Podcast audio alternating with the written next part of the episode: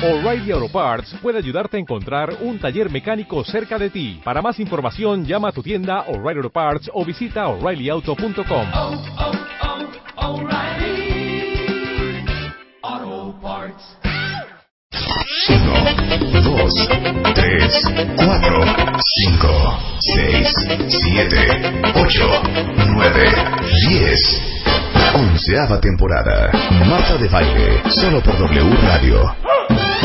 Muy bueno. I'm sorry. She loves the theater, but she never comes late. I never bother with people that I hate. That's why this chick is a tramp. She does it like crap games with barons and earls. I won't go to Harlem in diamonds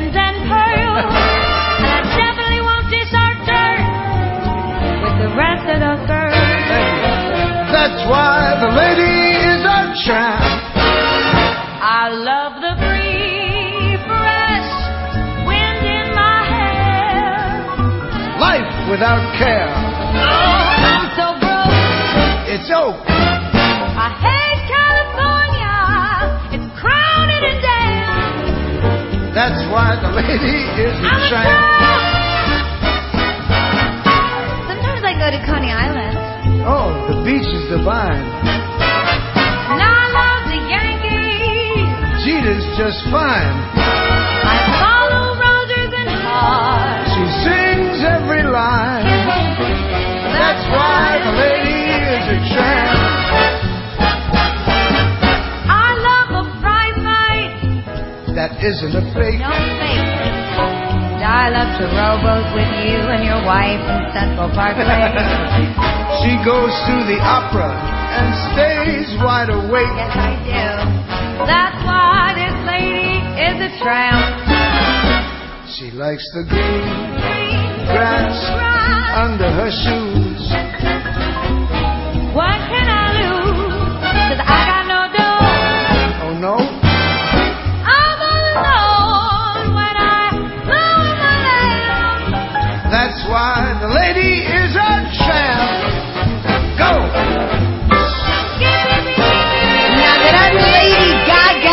Por si dudaban que esta mujer no tiene una voz espectacular, en este maravilloso dúo con Tony Bennett que se llama The Lady is a Tramp. Hoy jueves en W Radio. I love your free. I love your handkerchief in my hair. Life without care. Oh, yeah, but I'm so broke. That's so. California. It's cold and it's damp. That's why the lady is a tramp. That's why the lady is a tramp. That's why the lady is a Ándele, cuentavientes. Qué bárbaro, hoy jueves en aplausos de pie para a las Tony 10, 6 de la mañana. Nunca, nunca, nunca hubiera pensado, cuando escuché esa canción por primera vez, que eso era Lady Gaga. Tiene una voz impresionante esta mujer. Yo ¿eh? me acuerdo que tú, yo, te, yo te Impresionante. traje ese CD, ese CD, Claro. hace como cuatro Claro, años, hija, claro, y te dije, Rebeca. escucha Todo es gracias este a ti. dueto, Te amo. porque yo amo a Lady Gaga. No, me acuerdo que era en la época de no, cuando era la de, ¿cómo era la canción de Lady Gaga? Ah. Entonces, no, qué asco. Tiene... Ajá. Voy a acabar mi idea, luego ya tú, eufóricamente, Ok. saludos a los cuentaventes. Muy bien. Y se la traje a Marta y le dije, ¿quién es? ¿Y quién es, güey? ¿Quién es? Y la pusimos al aire. Claro. Y no sabías quién era. Y te Claro. dije, es mi gran Lady Gaga. Claro. Así Les es digo una cosa, claro. mira, dicen aquí, excelente, no inventes, mana, se me puso la piel chinita. No me imagino cómo hace sentir felicidad. Ah, no. Es que hoy lanzamos Marta de Baile Home, que ya los invita a todos a la Sí, última de la tarde ¿cómo en no? Liverpool Insurgentes. Lanzamos pues, la primera colección de cosas de casa. ¿Qué Ay, tal? espero que les guste mucho, Les que la disfruten mucho, que combinen todo, que se sientan Hagan inspirados y match. creativos, que hagan su mix and match. Es más, vamos a mandar el video de mix and match. Ajá. Este, no, yo pensé que se había puesto la piel chinita porque le gustó la canción. Ujú. Wow, ahora sí, no te mediste, mana. Empezar con ese tema esa de baile es una trampa con, Con Lady Tony- Gaga con Tony y Bennett, Tony sí, Bennett. Amo esa canción, mana, qué buen gusto, tú muy bien. Muchas gracias, Berito. ¿Qué otra? Deberíamos de poner. Oye, es que ayer que ¿saben qué pasa, yo- cuentavientes? Eh, que hoy estamos Atascados, ocupadísimos. no ocupadísimos. podemos, Mira, viene. Jesús Guzmán, eh, que ya saben que amamos, es nuestro stand-up comedian favorito y nos viene a contar todo sobre Puro su nuevo proyecto el día de hoy. que se llama En la Luna. Ajá. Luego viene Hazel Blackmore, directora ejecutiva de la Comisión ¿Qué México-Estados Unidos lanzar Hazel? para el intercambio educativo y cultural. Muy bien. Para todos los que se quieran ir a estudiar a Estados Unidos y lo ven dificilísimo y dicen, es que cómo, es que con qué lana, es que ha de ser impresionante y el SAT, el SAT, el TOEFL, todo eso, Hazel Blackmore les va a explicar cómo le pueden hacer si se quieren ir a estudiar la carrera, eh, unos cursos de inglés, una maestría o un doctorado a Estados Unidos. Vamos a hablar de una enfermedad que se llama Lyme disease o la enfermedad de Lyme. Y viene un Con la testimonio. doctora Almudena de Cervantes y viene un testimonio. Y aparte viene Abel de la Peña que viene a presumirnos cómo le transformó la quijada a un cuentaviente consentido. Entonces, como ven, tengo No podemos ahora sí hacer que ni tengo mucho gatitos que ni hacer. nada. Entonces no puedo hacer gatito, no puedo hacer Hijo, no, no puedo hacer nada. Sí, no, ¿Qué está hacemos? cañón. Bueno, nada más me puedes Dos buscar. minutitos. Me puedes buscar nada más para darle gusto a los cuentamientos que aman este tipo de música. A Michael Bublé eh, con la canción de. Eh, ¿La de cuál quieres? Let's fly away, let's fly ¿Otra away. vez? Let's fly. No, está más bonita la de... Fly no. de la, no, de look, cero. la de, de Look You Way... de- no, de- the way- no. ¿Qué no. quieres? Entonces no busques a Michael Bublé. Pon a Frank Sinatra, No, hombre, Michael por favor. Bublé tiene una muy buena versión de esta canción. Escuchen esta joya. Súbela hasta arriba. No, no es esa, para nada es esa. Michael Bublé y se llama ¿Cómo se llama? Pues, ¿cuál? Let's Dime fly- todas, Let's fly away in La Come La fly with me, let's fly, let's fly with with me. me. Exacto. Otra vez. ¿Qué? Tantas que tienen. Es buenísima. Tanto observo de, de lo que es. Es más, de hecho, Robbie Williams tiene, está swingueando en un CD. Claro. En un disco y tiene Robbie una Williams swinguea maravillosa. muy bien. Swinguea maravilloso. A ver, pero Ponme esa Michael de- se llama Come Fly With Me. Esa es la que yo quiero oír. Ok, Y luego, yo si luego puedo poner la de Robbie Oiga, qué buena versión Va. tiene Michael Bublé. Órale, me encanta. ¡Súbele, Chapo! Come fly with me, let's fly, let's fly away. If you can use some exotic booze, there's a bar in far Bombay.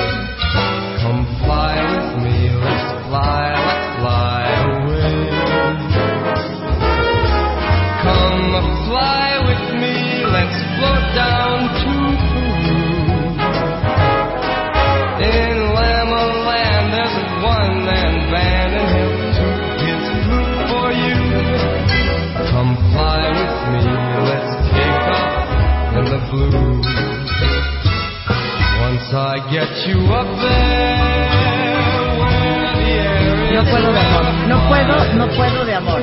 A ver, Rebeca está buscando la canción que les quiere poner. Entonces mejor súbele, mejor súbele.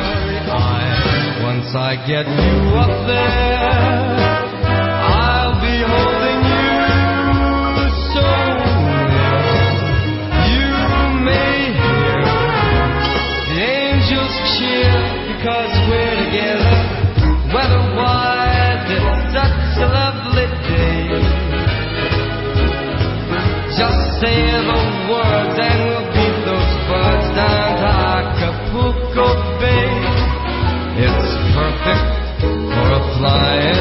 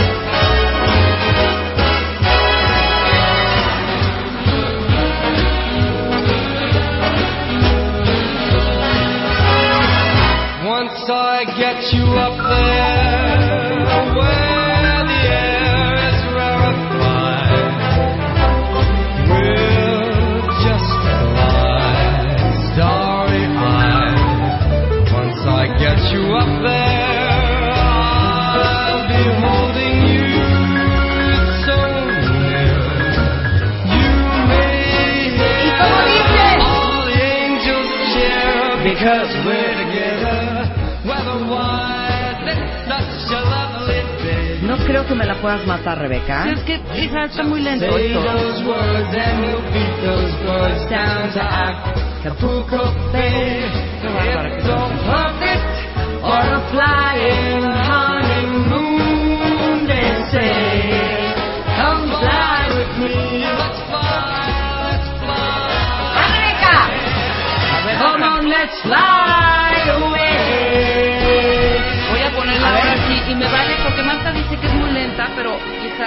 estos metales. A ver, Rebeca, cosas, suéltala, ya se acabó la canción. Pues ya voy, sigue hablando, dame dos segundos. Es nomás que no puede ser, no, ya no. Hola, Abel de la Peña, ¿cómo No, estás? espérate, Hola, Abel de la. Peña. Hola, ¿Cómo Marta? ¿cómo estás? Ahí Qué estoy. bueno. Hola, Alberto. ¿Estás Humberto. contento? Humberto. Hola. Humberto, ¿cómo estás? No sean pesados. Eh, ¿Qué? ¿Qué es eso? Ah, Alberto. Ah, Sí, o sea. Humberto. Hola, Humberto. Ahí vamos a poner una canción, pero como Rebeca ya no, no la tuvo lista, bienvenido, Abel de la Peña. Muchísimas gracias. Hay que la- saludar a todo tu auditorio, ¿Sabes que ¿no? no viene ni en el álbum la No, canción? No es, que posible. Te pasaste. Ahí Bueno, está, ponla, súbele no, luz. no, Ahí la hija, es tengo. que ya de veras. No, cómo no, A ahí ver, va, cuenta ¿cuál es? A ver, súbela. Súbele. Yo la amo, súbele. Pero muy cañón que yo oiga aquí.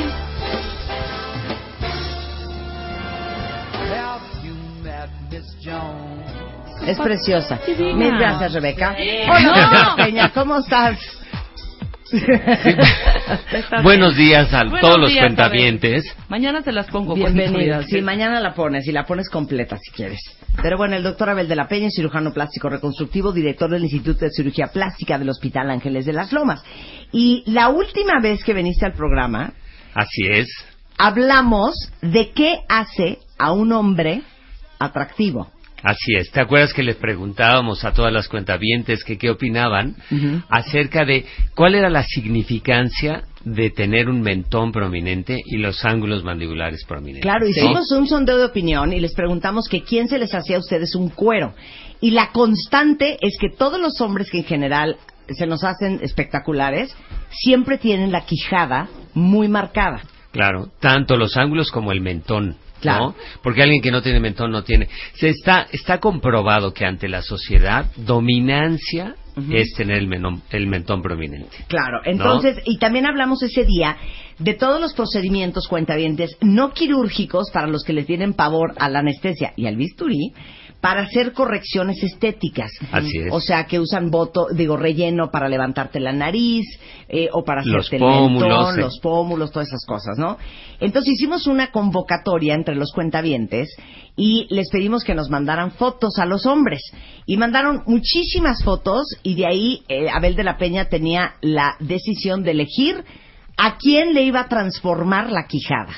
Y fíjate, hicimos un, un, un, este, estudio que estuvo buenísimo, porque a las doctoras del instituto, que aquí nos acompaña ahora uno, les dije, a ver chicas, tienen que sacar todas las fotografías y ustedes van a seleccionar los cinco finalistas. ¿No? Eso, eso está, eso está divino. Ahora, me pregunto yo, ¿qué vieron en Humberto que dijeron, este muchacho tiene futuro? Exacto, eso le tendríamos que preguntar a Angie. ¿Qué vieron en, en a ver, Humberto? Angie, ven, ven, Angie, ven. Tú te encargaste de ver las fotos de todos los cuentavientes. ¿Viste a la de Humberto y qué dijiste? Este muchacho me gusta para mí. ¿Qué dijiste? Este, bueno, lo que pasa es que tiene características en la cara que, por ejemplo, el mentón, si se le proyectaba un poquito con ácido hialurónico y todo, era como, sabíamos que iba a tener un resultado muy, muy bueno. Espectacular. Ahora, Ajá. vamos con Humberto. Humberto, tienes 28 años. Así es, hola Marta, Ok. buenos días. Eh, a partir de ese programa dijiste, no manches, hijo, a mí sí me falta mentón y quijada. Y mandíbula ¿O y ya todo. te habías dado cuenta antes? No, a partir del programa fue cuando me di cuenta, me empecé a ver al espejo, empecé a ver imágenes de, ahora sí que de gente que sí tiene la mandíbula y el, sí. el mentón este pronunciado. Dije, no, sí, sí me falta. Entonces, pues decidí tomarme las fotos. Dije, pues no pierdo nada enviándolas. Total, Muy bien, nunca gano muy bien, nada. Humberto. Chicle y pega. Y Claro. sí, sí, gané. Y entonces, a ver, ¿quién te habló? Este, me habló, eh, bueno, primero fue por un tweet en la hora de la, estaba en el trabajo en la hora de la comida. Ajá. cuando me llega un tuit de una, de una mención donde yo había ganado. Entonces, pues, no me la creía, estaba en mi hora de la comida, mis compañeros sí sacaban el show de, ¿qué te pasa? Y yo, no, nada, estoy, estoy todo bien, todo bien, todo perfecto. Y hasta igual por mensaje directo en Twitter, el doctor se contactó conmigo y ya diciéndome que yo había sido el, el ganador del, del concurso del aumento del mentón y la mandíbula. les vamos a mandar una foto solamente de, De cómo era. Humberto antes, ¿ok? Ajá. Y vamos a preparar la foto del después para que vean el cambio. Ahora, eh, las características de la quijada de Humberto son bien comunes. Claro, es muy frecuente encontrar en los hombres Ajá. que el pómulo o el arco cigomático, que es el hueso que tenemos adelante de la oreja, que normalmente todo el mundo dice los pómulos, ¿no? Entonces, este hueso generalmente en el hombre, especialmente en la región centroamericana, es más prominente incluso que la mandíbula. Y esto hace que la cara, en lugar de ser una cara cuadrada, sea una cara triangular, donde los ángulos mandibulares se van hacia adentro. Ajá. Y entonces, eso en muchas vistas, especialmente cuando estás con la mirada hacia abajo, con la mirada hacia arriba, pues la cara se ve totalmente triangular, el Sí. arco cigomático más pronunciado y la mandíbula metida. Entonces, hay como una falta de personalidad en la gente que la tiene así. Y generalmente dicen, pues es que tiene cara de pajarito, o- ¿no? Claro, o sea, como claro, que hay una falta de definición de la mandíbula. Claro. Y entonces, una vez que nosotros vemos esto, lo primero que hay que pensar es qué volumen necesitamos para lograr una simetría, una armonía en la cara. Ahí, ¿en dónde nos basamos? Nos basamos básicamente en la proporción áurea, ¿no? Ya Leonardo da Vinci había descrito todo lo que es la facilidad de poder armonizar una cara a expensas de la proporción áurea. ¿Qué diferencia tiene que haber entre la- el tamaño de la boca, el tamaño de los ojos, el tamaño de la nariz? Y luego, cuando ves una cara, la forma que te da la cara, si es una cara oblicua, si es una cara pentagonal o es una cara cuadrada, ¿no? En el hombre las caras cuadradas son mucho más atractivas Claro. que las caras De este, macho triangulares. alfa. Claro, de macho Muy alfa, ¿no? chiquito. Oye, Tómame. había, había un estudio interesantísimo de un libro, es una psicóloga que se llama Nancy Etkoff. Entonces, Nancy escribió un libro que se llama La prevalencia de la belleza.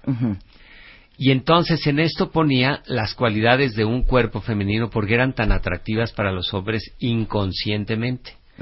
Y haciendo más estudios se encontró que cuando una mujer tiene una relación entre cintura y cadera que se acerca a punto 7, son mujeres más fértiles, Claro. son Ajá. mujeres que tienen menos tendencia a la depresión, menos tendencia a la diabetes, menos tendencia a la hipertensión. Y una capacidad enorme en esas caderotas Exactamente. de albergar a un crío. a un crío. Exacto. Y por supuesto es la por eso dicen, ¿no? que en este en este chakra tenemos la sobrevivencia. Yo diría que más bien es la preservación de la especie. Claro.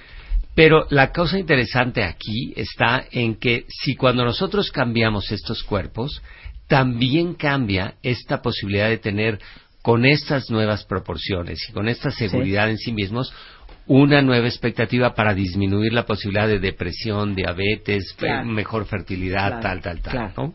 Claro. Pues yo creo que en la cara pasa exactamente lo mismo, ¿no? La gente que por sus mismas características este, antropológicas, pues puedes tender a ser más retraído, menos este, expresivo socialmente, menos integración, y una vez que los cambias, hay un cambio en la manera de ser, ¿no? Claro. El autoestima sube y con esto podemos lograr mucho mejor una integración social. Ok, yo Ahora le tengo faltaría una, ver qué claro, nos dice yo Humberto, le tengo ¿no? una pregunta a Humberto. Ahorita ya les vamos a tuitear. Humberto, antes de caer en manos de Abel de la Peña. La pregunta es la siguiente. Humberto, a raíz de esto, ¿te sientes un hombre más sensual, Ah, sí, claro. erótico? Ah, también, ¿por qué no? ¿Has tenido, pues digamos que, más éxito eh, en la vida? Sí, sí. En las conquistas, En las en las conquistas. conquistas diarias. ¿Te sientes más atractivo? Sí, de hecho, sí. No, neta, neta. Sí, o sea, sí, ¿sí sí. sientes que traes aquí más caché? sí, sí, la verdad es que sí. Y siento que, bueno, antes no me veía tan de mi edad. Ajá. Entonces siento que con eso ya me veo un poquito ya más de... Sí, de- porque tienes 28 y te ves chiquito. Sí, Oye, y antes se veía como- más. Te ves, Eso es te muy curioso, como, ¿no? como toro cabrío. Así ¿no? es. Exacto. Sí, exacto. Ahora, ¿te lo ha notado la gente? Sí, bueno, mis papás fueron los... Mi, fami- mi familia fueron No los les dijiste primeros en- nada. Sí, mis papás sí. Ajá, sí. fueron los primeros en que se dieron cuenta. Mi hermano no lo vi en todo el día hasta la noche que llegó. Y sí fue así de, ¿qué te pasó? sí, él notó igual el cambio luego, luego que me vio. En el trabajo igual, el día siguiente que fui, este, notaron el cambio. Pues si qué te hiciste en la cara, y yo, nada. No, se ve muy bien porque sí es muy sutil, ¿eh? Ahorita cuando vean la foto del after, Claro. el before and after es un cambio muy sutil, pero eso es el arte de un buen cirujano ¿Te acuerdas que te decía que en la cara dos o tres milímetros es muchísimo? Muchísimo, claro, no querías llegar a la oficina y que te dijeran, ¿qué pasó, Buzz Light? No, claro. no, no, no. Ahora, algo bien interesante que vale mucho la pena que sepan, porque lo hemos comentado la vez pasada que viniste, es, por ejemplo, Brad Pitt, Tom Cruise, todos estos actores que ya están en los 50, Sí. se inyectan Sí, por supuesto. Tú ves el- la- la- los ángulos mandibulares de Brad Pitt, por ejemplo, y cada vez son más grandes, ¿no? Ujú. ¿Por qué? Porque si no, ah, pierde definición la, man- la mejilla con el cuello. Sí, ya, ya es cachete cuello. Ya, exacta. Y en la mandíbula bien definida es Te hace signo más de joven. juventud, claro, Claro. claro. Ahora, las mujeres, digo, para las que ya están 45, 50, 55, que ya empiezan a ver cómo se les empieza a borrar la quijada y ya es cachete cuello, Cachete cuello, sí. este, esto es súper fácil de hacerse, es con relleno, Nada, ahorita que nos cuente Humberto cómo es, porque el procedimiento es rapidísimo. Sí. Lo que cambian son las medidas entre mujer y hombre y la colocación. Tú ves, por ejemplo, en Humberto, pues el, el mentón es más masculino. Claro. En las mujeres lo hacemos muy femenino. O sea, Claro. lo que queremos es que la cara se vea delicada en lugar de que se vea masculina. Exacto. Regresando del corte les enseñamos la quijada post relleno eh, de Humberto y les vamos a enseñar todo el procedimiento cómo se hizo eh, regresando del corte en W Radio. No se vaya. Ya volvemos. Marta de Baile, temporada 11. 11, 11. W Radio. 10.32 de la mañana en W Radio. Estamos hablando con el doctor Abel de la Peña, un extraordinario cirujano plástico reconstructivo, justamente director del Instituto de Cirugía Plástica del Hospital Ángeles de las Lomas. Y hace eh, algunas semanas eh, vino a platicarnos de todos los procedimientos no quirúrgicos, o sea, no de anestesia, no de bisturí, que te puedes hacer para mejorar que un detallito aquí, que un detallito allá. Y ahí es cuando lanzamos una convocatoria para todos los hombres que escuchan este programa para ver quién quería que le transformara el doctor Abel de la Peña la quijada. Y el ganador fue Humberto, que está aquí el día de hoy, de 28 años, que dice que hoy, gracias a ese procedimiento y gracias a tener la quijada pues más marcada, es un hombre más sensual, un hombre más exótico, más erótico y con más éxito en las artes amatorias. ¿O no dijiste eso, hijo? Así es, ¿O no es. dijiste eso? Oye, eh, ya les mandamos la foto del before de Humberto, De que le transformó la de- quijada y el mentón. Y nada más di cómo se hace. Mira, ¿Y es un procedimiento muy sencillo. La enorme ventaja de utilizar ácido hialurónico de alta densidad es que el resultado que van a ver ahora se puede mantener por un año sin necesidad de hacer nada. Lo que quiere decir que una vez al año se puede hacer este procedimiento y se puede mantener el resultado. ¿No? Ahora, una vez que nosotros vemos, y la parte importante es, sentamos y vemos las expectativas que tiene el paciente. Entonces nos sentamos con él, vemos la, la- las fotografías con él, Claro. ¿no? Y tenemos un, un, este, procedimiento en el instituto que es la predicción de imagen en tercera dimensión. Esto que ahorita vamos a hablar de esto, Sí. que es que yo te puedo enseñar cómo vas a quedar antes de que quedes. Eso es importantísimo. Bueno, eso en la cara, en el busto, en la nariz, en los glúteos, en la cintura. O sea, hoy en día lo hacemos en todos lados. Ahora, yo te voy a hacer una pregunta. Y para todas las que son ansiosas, hombres y mujeres, que a lo mejor no se operan porque dices, ¿Qué tal a que lo me mejor dejan? la percepción y la idea que trae el doctor en la cabeza No es la no es lo que yo me estoy imaginando. Claro. Y me despierto yo con las nalgas de Kim Kardashian. Cla- ¿Se me claro, entiende? sí, sí, por Deja tú supuesto. las nalgas que igual te las tapas. Con la cara que no eres Con tú, la no te reconoces. Yo te digo como ojos Meg de- Ryan, ¿no? Con ojos de búho, Ajá. ¿no? Sí. De, de lechuza. Y este tenemos una presentación hecha, que Ajá. es, es más, se las vamos a mandar para que la puedan subir, en donde, por ejemplo, en los estiramientos de cara, Ajá. ponemos el antes y después con la predicción Ajá. y luego el resultado que obtuvimos nosotros en la cirugía. Y, y si te queda igual a la foto que, Que le enseñas. Yo te diría queda mejor. Queda mejor. Por- porque siempre trato en la predicción Ujú. de irme muy conservador. Claro. Y en este programa de 3D, por ejemplo, Sí. tu- tus pacientes te puedes sentar y decir, no, a ver, sube el pezón. Claro. Sí, A ver, claro. tantito más. Oye, o, Ahí. o bájale, Así, ¿no? o, o- no, yo ver, creo que es mucho, Más ponle menos. en la nalga. Exacto, Más. sí, claro. Sí, A puedes ir definiendo como quieres. Ahí. Ahí. Así, ¿no? Así se hace. Lo mismo pasa con la nariz Claro. o con el estiramiento de cara, ¿no? Que Claro. te dicen, oye, no, no, no, bájale, quiero verme Claro, más claro. natural. A ver, la ceja un poco más arriba. A ver, Exacto. tantito más. No, ya es mucho, a ver, bájale. Ahí. Y claro, y ahora lo hacemos así, de manera que se hace la predicción. La predicción llega a tu teléfono, a tu computadora, al iPad, donde tú quieras, Claro. y tú puedes jugar con él, lo puedes ver por arriba, por Claro. abajo. Por ejemplo, en el, en el que vamos a hacer ahorita a alguien que le hagamos en las bubas, porque eso se hace ahorita inmediato. Claro. Cuando le ponemos los No, vamos le a ponerle nalgas a Luz. Podemos ponerle le nalgas. Ándale, ándale. Luz, ven, Ven. Luz, ven. Te vamos a poner nalgas, hija.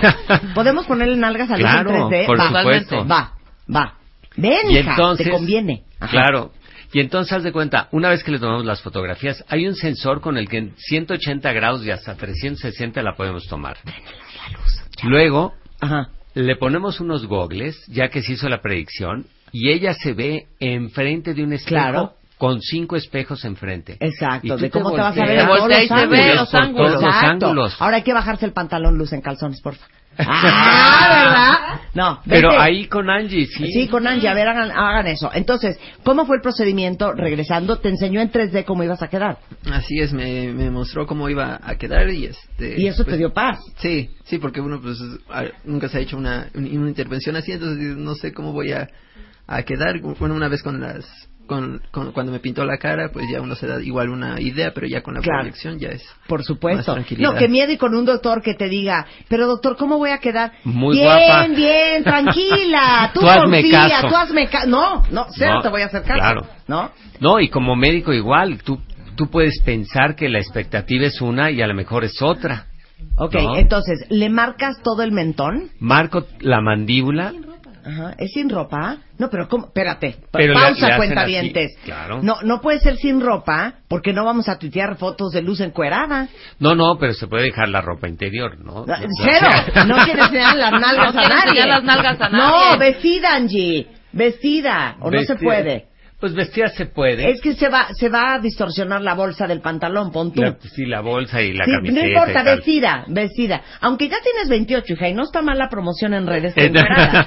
Con sus jeans, nada más que se Sí, sube tú con tantito. tus jeans, hija, no, cero encuerada. No, Angie, no seas perversa. Vayan a hacer eso con los jeans, pero rápido. Ok, entonces le marcas toda la Entonces, quijada. marco la quijada y marco los, los lugares donde vamos a aumentar el volumen, ¿no? Entonces, normalmente tenemos un lado grande de la cara y un lado chico. Todos, el 100% somos Sí. un lado grande y un lado chico. Entonces, marco el lado en el que tengo que poner más volumen y el lado en el que tengo que poner menos para poder así simetrizar la cara. Sí. Y luego le tengo que dar continuidad al ángulo mandibular. Si aumento el ángulo y el mentón, Sí. tengo que darle continuidad a la porción central. Claro. Entonces marco todas las áreas donde lo voy a hacer y luego empezamos. ¿Qué es lo que hago? En realidad te llevas tres piquetitos de Y anestesia es con una jeringa ácido- de un Ajá. centímetro. ¿Dolió. Humberto? No, para nada. Cero. Nada. No, no ¿Ácido hialurónico? Ácido hialurónico de alta densidad para que le dure o un sea, el año. espeso. El Y te- espeso. le va a durar un año. Un año. No, pues en un año vas de regreso con Ah, el sí, doctor. claro. Se ¿Verdad? va a romper el Claro. encanto. tú como- Ahora, Abel, No, no. hay una Sí. manera de decir, no, Abel, a ver, yo no quiero estar viniendo cada año. Yo esto quiero que me lo dejes permanente. Sí, claro. Cuésteme lo que me cueste. ¿Y qué- Ábrame lo que me abra. Es que, eh, Y sí. yo siempre Duélame le- lo que me duela. Exacto. Fíjate que yo Sangre siempre lo les que digo, sangre. vamos empezando por eso, porque además si le preguntas, no hay recuperación, Claro. tú estás en la tarde ya trabajando como si nada te Perfecto. hubiera Claro, pasado. claro, claro. Y entonces ya dices, oye, me encantó así, o incluso me puedes decir, ponme un poquito más, Claro. un poquito menos. Yo en el registro tengo cuántos centímetros cúbicos le puse y eso me da la idea perfecta de la- del aumento que le doy. Claro, pero si fuera una cosa permanente. Y si es permanente, ¿qué es lo que hago? Le pongo un implante. Exactamente Ah, como igual como lo inyecté. Una tirita de silicón, Ajá. nada más que no es silicón de gel, sino es elastómero. Ese le va a durar toda la vida. ¿No? Y no hay que quitarlo, no hay que removerlo, no hay que, hacerle nada. ¿eh? Y es más, yo me lo haría más. Y, eso lo hacemos por dentro de la boca. Claro. O sea que no hay cicatriz externa, nada. Ok, y entonces ya empiezas a inyectar. Entonces empiezo a inyectar. Normalmente voy con el lado chico. ¿no?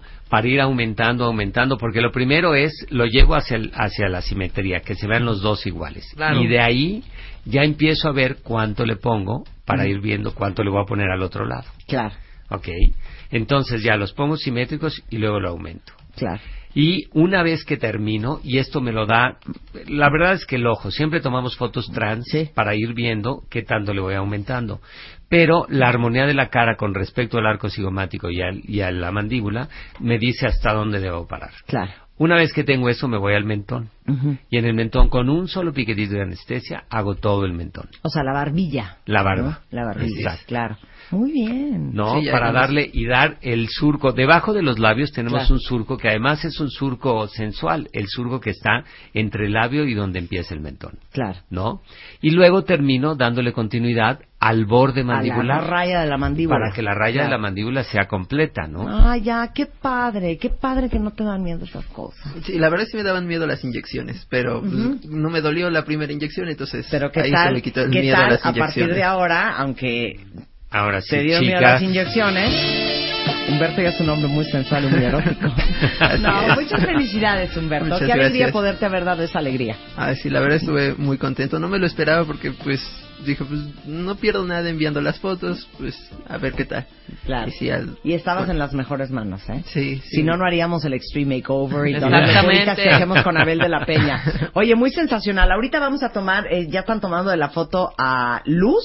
Eh, vamos a hacer una pausa a este tema y ahorita vamos a regresar a explicar lo de 3D con el resultado con el de cómo resultado quedó Luz. antes, claro. Pero es bien, pero todos los cirujanos plásticos tienen ese programa de No, Es 3D. un programa caro, ¿no? Entonces no todo el mundo lo tiene, pero yo estoy seguro que conforme vayan pasando los años y más se use, el precio va bajando. Hoy Claro. en día yo les puedo decir, puedes hacer una consulta. Es más, vamos a regalar unas consultas, Ah, Muy bien. ¿no? Muy bien, muy Para bien. que Abel, vayan, muy bien. bien. ¿no? Y así A ver. decir, vamos a regalar una de nariz, una de mentón, una de bubas, una de pompas, una de abdomen. El chiste es que vayan y vean cómo es, que experimenten esto de verse ellas Claro. directamente en los espejos ya operadas. Ok, ¿cuántas consultas son? Entonces, yo creo que hay que regalar por lo menos cinco. Cinco. ¿No? Va. Entonces, ahorita de volada con su ID de cuentaviente, arroban al doctor, que es arroba abel-d de dedo P de Pedro, Así es.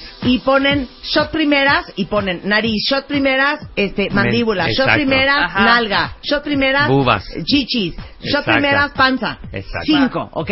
Hombres y mujeres, no importa. No importa. Mezclado, ¿ok? Sí, sí, para, para así poder tenerlos y que vayan y sientan lo que es el, el poderse ver ya operados y que el resultado sea igual, claro. Que Y esa si es a la lo parte mejor con eso nos animáramos, Rebeca. Ay, Dios mío, no lo Que sé. el otro día me no muero de sé. risa porque Abel de la Peña, cada vez que viene, en cada corte comercial, Rebeca y yo discutimos lo mismo con él.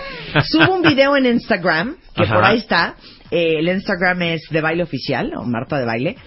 Y entonces subo un video y me empiezan a poner, Marta, qué triste que te pusiste Botox. Marta, no puede ser que estés tan botoxeada. Eso pasa Pero porque cuenta cada vez te ven más chicas. No, haz de cuenta como con la certeza De que de ellos que te lo hubieran pusieron.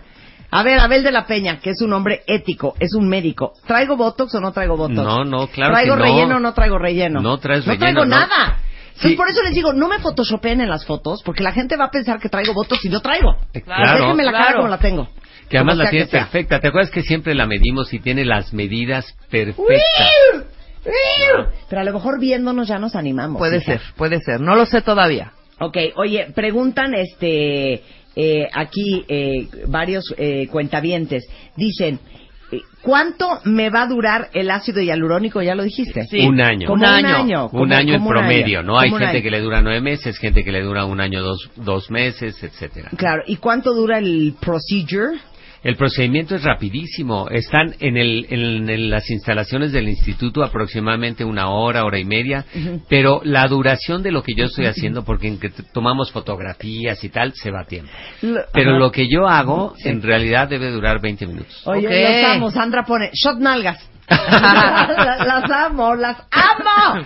Aquí dice aquí este, shot cara, shot panza, Bien. shot primeras nariz, dice Isaac Saga. Muy bien, bueno, ya ahorita les vamos a mandar un tweet este para avisarles este quiénes, ¿Quiénes fueron son los cinco? primeros para que tengan su cita con Abel de la Peña y en 3D lo que se quieran hacer en su mente pues vean Claro. cómo se verían. Incluso shot de estiramiento de cara. Claro. Para que vean eh, esto de que podemos hacer un estiramiento de cara y que realmente quedan así, porque esa es la otra, ¿no? También Claro. no, no, no prometes cosas que no se cumplen. Claro. El doctor Abel de la Peña está aquí en la Ciudad de México, en el Hospital Ángeles de las Lomas. Es el director del Instituto de Cirugía Plástica del hospital y es cirujano plástico y cirujano reconstructivo. Eh, lo pueden encontrar en abel-dp o a través de la página versebien.com.mx, que ahí tiene mucho, muchas fotografías de, de su Claro. trabajo. Y, Y en Face, por supuesto, en Doctor Abel de la Peña. ok, ¿no? y el teléfono del consultorio por si alguien ocupa. Ocupa, es 52 Ujú. 46 96 39.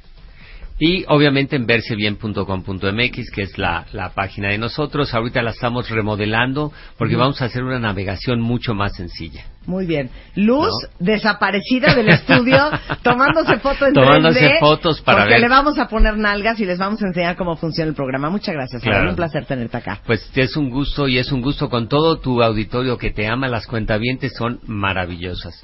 Eres de veras una líder de opinión como pocas he visto. ¿eh? Qué lindas, adoradas todas y todos. Y gracias, Humberto, No, gracias que confiaste programa. en mí. Sí, porque gracias, al final gracias. estabas confiando en el doctor al que yo te mandé. Sí, Entonces, así es. Nunca les voy a fallar. Muchas gracias. Oye, fíjate que ahorita estábamos acá afuera y yo le preguntaba a Humberto, ¿no? Oye, ¿y cómo te animaste a mandar las fotos? Y me dice, bueno, lo primero es que creo en Marta y creo en WFM. Ah, muy bien, ¿No? claro. Sí, la verdad sí. Cree en mí. Sí, yo sí, nada sí. más, nunca, nunca una porquería en este programa. Jamás. El cuentaviente merece lo mejor. Ya jamás sabemos, ya sabemos. Muy bien, Humberto. Felicidades, Humberto. Muchas gracias. Son 10.46 de la mañana en W Radio. Extreme Makeover Home Edition 2016.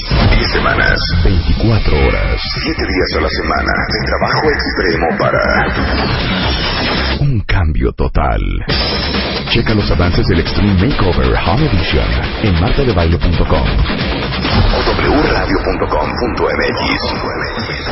Extreme Makeover Home Edition 2016. Bueno, cuentavientes, dos alegrías muy alegrísimas. Sabemos que escuchan mucho el programa en Mérida eh, y en todo Yucatán. Y entonces nos da muchísima alegría para todos los cuentavientes emprendedores. ¿Saben por qué son tan importantes los congresos y las convenciones para los negocios? Consentir a los clientes, hacer dinámicas, dinámicas en equipo, hacer, ya saben, estos, estos cursos y congresos y convenciones de integración. Y fíjense que esto, como siempre saben, que ayuda a conectar más y a vincularse más con los clientes, con los proveedores, con, con la misma gente que trabaja con uno. Y este, si están pensando organizar uno, porque ahora viene ya eh, como otoño y la época de muchos congresos. Bueno, ¿cuántos congresos médicos vas tú, hijo? ¿Cuántos al año? Oye, tenemos la fortuna de que nos inviten a tanto, pero vamos, salgo del país una vez al mes. No, hijo. Ahora voy a operar, que nos- invitaron a Dubai. Qué padre. Nunca he ido. Y yo, es uno de los lugares que dije, si algún día tengo que ir para algo, voy. Y si no, lo podría pasar por Sí, claro. Pero ahora me invitaron, oye, que queremos que vayas a hacer una operación de nalgas a Dubai. es que, no es que no es por intrigar, pero Abel de la Peña podría ser el mejor amigo de Kim Kardashian, porque las nalgas es lo suyo. De hecho, él es el, el inventor de los implantes de nalga De- de a glúteo. nivel mundial. Sí. Entonces vas a ir a Dubai a darle ¿No nalga a Medio Abel? Oriente. a Medio Oriente, exacto, a los Emiratos Árabes. A los Emiratos. Habías de escribirle al- a la Kim. ¿Quién Decirle, se mira, inyectará? Yo creo que debe estar entre. Ella tiene tendencia a ser llenita, de manera Sí, que sí, entre sí. grasa y ácido hialurónico se puede lograr el resultado que Kim tiene. Ahora, ahora que veníamos en el carro, que venía con Angie platicando, la doctora del instituto, le decía que hace 20 años que di la primera conferencia en, en Nueva York, se levantó uno de los cirujanos a decirme, oye, ¿por qué alguien quisiera engrandecer la parte de atrás del cuerpo? Claro, O sea, no tenían idea de lo que era el, el concepto latino de los glúteos. claro. ¿Quién crees, a tu entender, que sea la que más promoción hizo para que hoy todo el mundo quiera tener nalgas? No es Kim Kardashian. Es J-Lo. Ah, claro, Jennifer Lopez, claro. J-Lo de veras cambió mucho más allá de que, mira, yo doy cursos de instrucción una vez al año en la Asociación Americana Claro, de Cirugía claro. Plástica, pero lo que ha hecho J-Lo no lo he hecho yo. Claro. Qué fuerte, ¿eh? Bueno, pues regresando a, a los, a los congresos, déjenme decirles que Yucatán está lanzando esta promoción que se llama Yucatán Ven por Todo, eh, como una gran opción y un lugar muy maravilloso para hacer turismo de negocios. O sea, tienen apoyo del gobierno del estado, que además les ayuda a contactar a líderes del sector de su evento. Tienen seis salas de eventos a minutos del centro de la ciudad con todas las comodidades. Ayuda a los DMCs, que son los Destination Management Companies, a dar apoyo técnico durante todo el evento. Y después del evento, los asistentes pueden pasar por alguno de los destinos turísticos de Yucatán o comer alguno de los platillos gourmet. Y básicamente está haciendo un gran esfuerzo el gobierno de- del estado de Yucatán por promover Yucatán como un destino de negocios, de hacer convenciones, de hacer congresos, de hacer simposiums y les está dando todo el apoyo a las compañías que quieran hacer su evento ahí. Por si alguien ocupa, miren, aprovechen. Eh, toda la información está en la página de eh, gobierno de Yucatán eh, por si alguien este, necesita un evento pronto. ¿Ya tenemos el resultado? ¿Ya, Ya, lo ya podemos tenemos. tuitear? Ahorita lo Cuéntalo vamos a tuitear. todo, Luz. Cuéntalo todo, Luz, Luz. ¿cómo te a fue? ver, Luz, ¿cómo te fue? Bien, me nada más me pidieron que estirara mis brazos Sí. y Angie me hizo como un video 360 para medir todas las partes de mi cuerpo Ajá. y sobre eso ya ella empezó a, a ver qué es lo mejor para mis popis. Ok, ¿nada más fueron las pompas o tocaste algo más?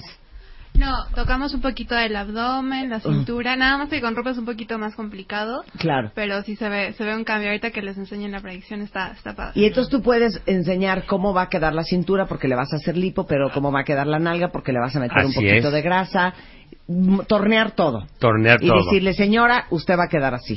Sí, y haz de cuenta, por ejemplo, si te hago la de boobies, tú le puedes poner un sostén, le puedes poner un traje de baño, o sea, Mm. te ves primero Sí. sin ropa y luego, a ver, ponle un traje de baño y ponle un sostén, todo se puede. Impresionante. Luz, ¿cómo te sientes con nalgas? ¿Te sientes, no sé, digo, es una pregunta. Marta, no mientras sé, tuiteamos ahorita, porque tenemos problemas con la red. ¿te sientes una mujer más sensual con nalgas? Sí, creo que sí.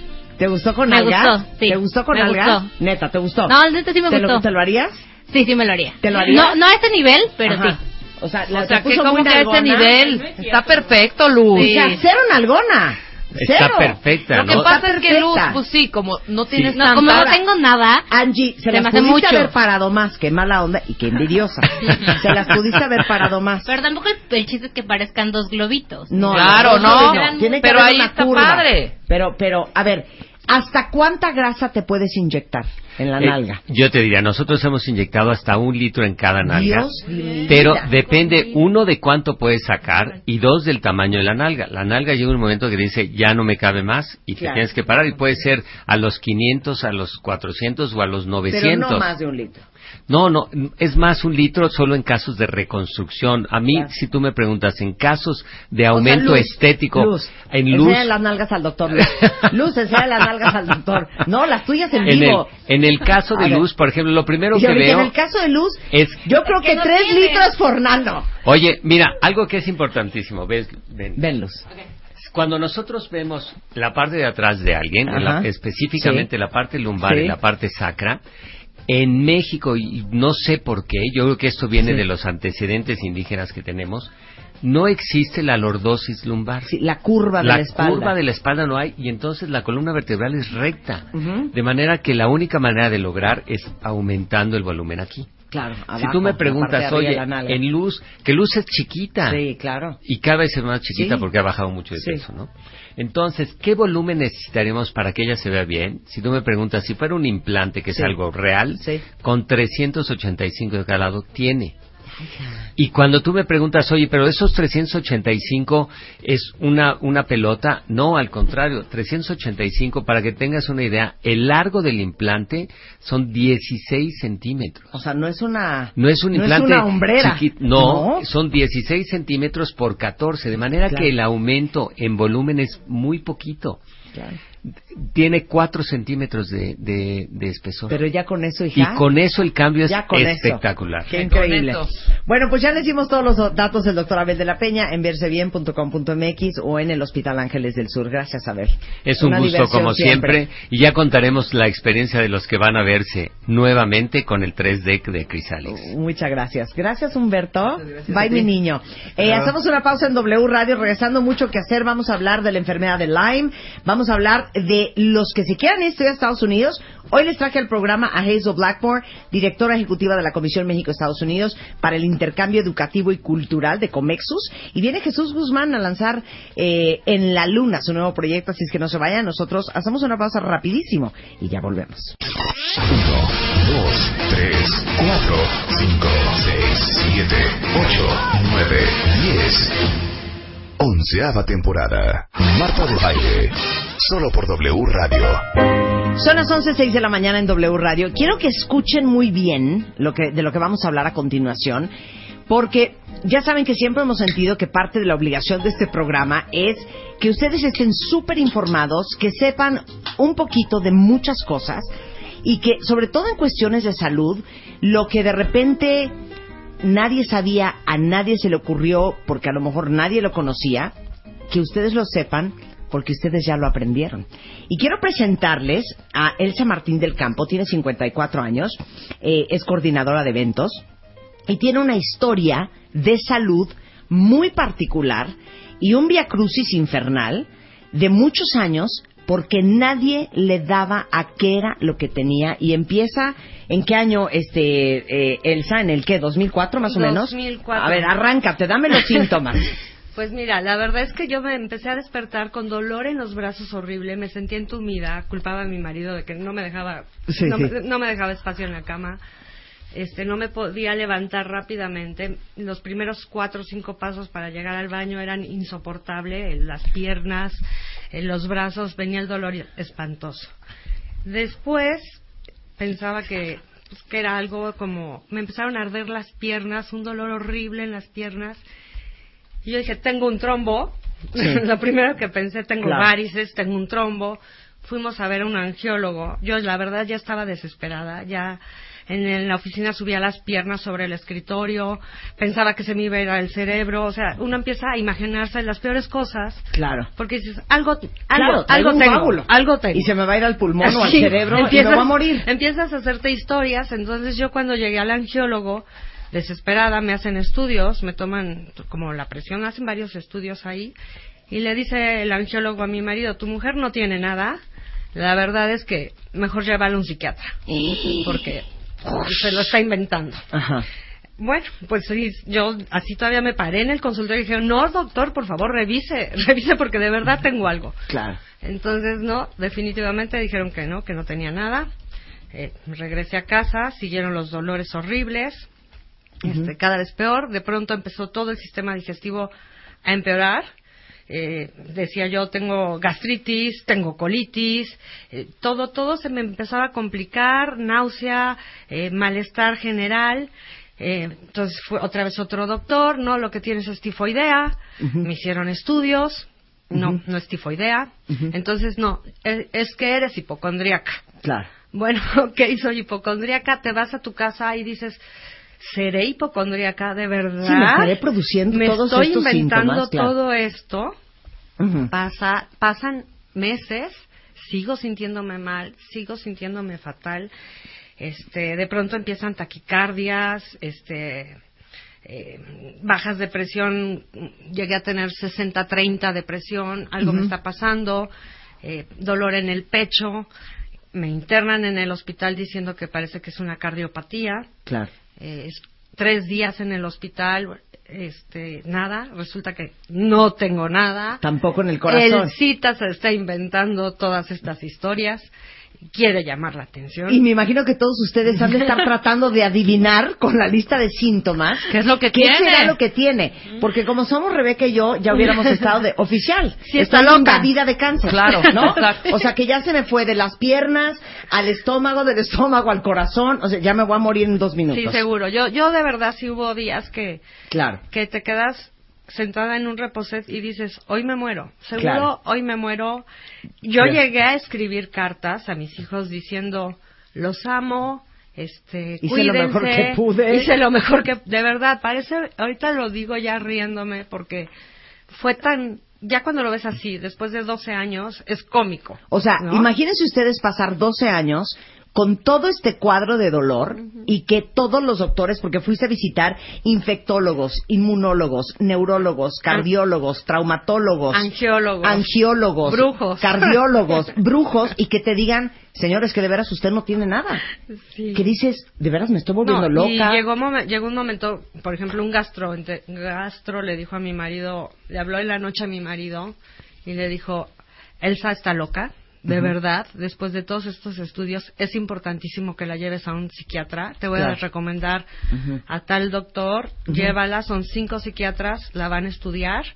Y ahí me tienen como niña castigada, este, enfrente de, en un grupo de, en un Sí, sí. consultorio analizándome todos, haciéndome preguntas durante cinco días. Y al final la doctora estaba furiosa. Le dijo, ¿sabes qué? Tu esposa no tiene nada, es demasiado inteligente, algo le está. Claro. Ahora, te, te vas a checar y te hacen un ultrasonido para verte los músculos de la espalda Sí. y los tienes desgarrados, los músculos de la espalda, en segundo y tercer grado. Eran todos los músculos, absolutamente todos, era un dolor infernal. De verdad, yo decía, me voy a suicidar, no me suicido porque no, no llego a eso. pero sí lo pensé. Me hacen el, el ultrasonido, sale eso, voy al neurólogo, se sienta, me ve, me dice que eso no puede existir en alguien que no se no lo atropellaron, que los golpes que yo traía en la espalda era por atropellamiento o me flagelaba. Que pues, algo tenía en mi cerebro que me estaba yo flagelando.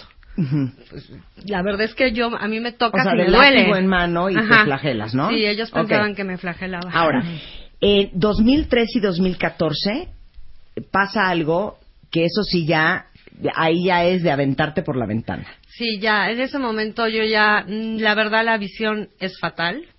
Eh, soy también hipersensible en, en los sonidos, al tacto.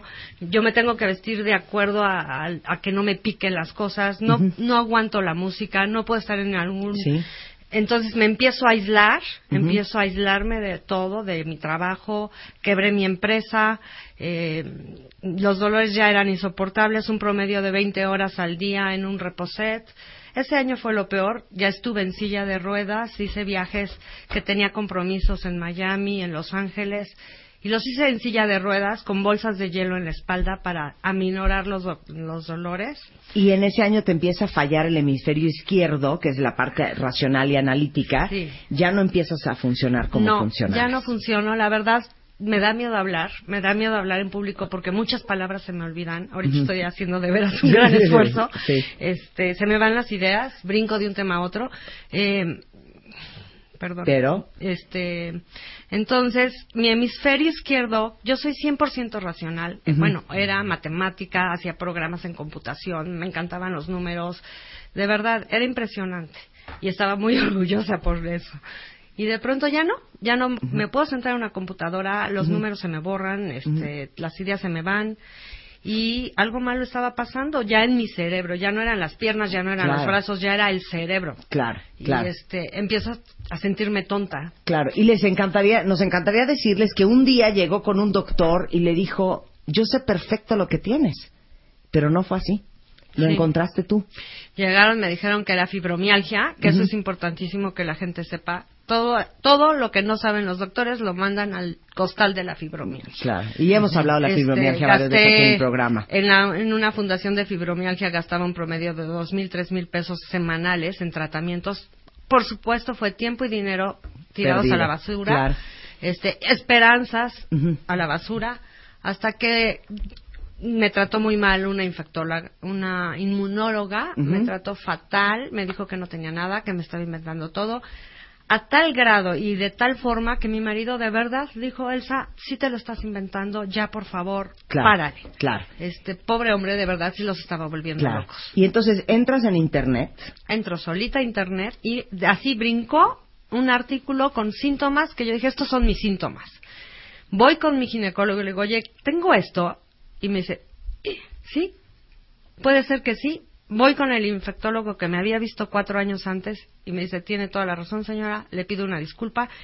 Y gracias a Dios en ese momento me mandan con mi doctora dorada que está aquí. La doctora Almudena Cervantes, que la voy a presentar como se merece. Ella es médico cirujano, tiene una maestría y un doctorado en ciencias de la salud. Es investigadora en el Laboratorio Nacional de Genómica y Salud. Es experta en el diagnóstico y en el tratamiento de la enfermedad que tiene eh, mi queridísima eh, Elsa. Elsa, que es la enfermedad de Lyme. O sea, tú no has de dar crédito que todos estos doctores, Almudena, se hayan tardado 12 años, 14 años en diagnosticar a eh, Elsa y decir lo que usted tiene es la enfermedad de Lyme. Bueno, la, la verdad es que se desconoce mucho de la enfermedad. Aquí en México, eh, si vamos al, al médico y le decimos tenemos enfermedad de Lyme, nos, nos les es eh, irrisorio el, el diagnosticarlo. Le dicen es que el Lyme no hay en México, solamente en Estados Unidos. Claro. Sin embargo, eh, se ha demostrado, hay estudios eh, sobre la enfermedad. Se han buscado los, los hospederos, los vectores. La enfermedad de Lyme eh, es una eh, enfermedad transmitida por garrapata. Se conoce por primera vez en Estados Unidos en 1972 con el doctor Steer.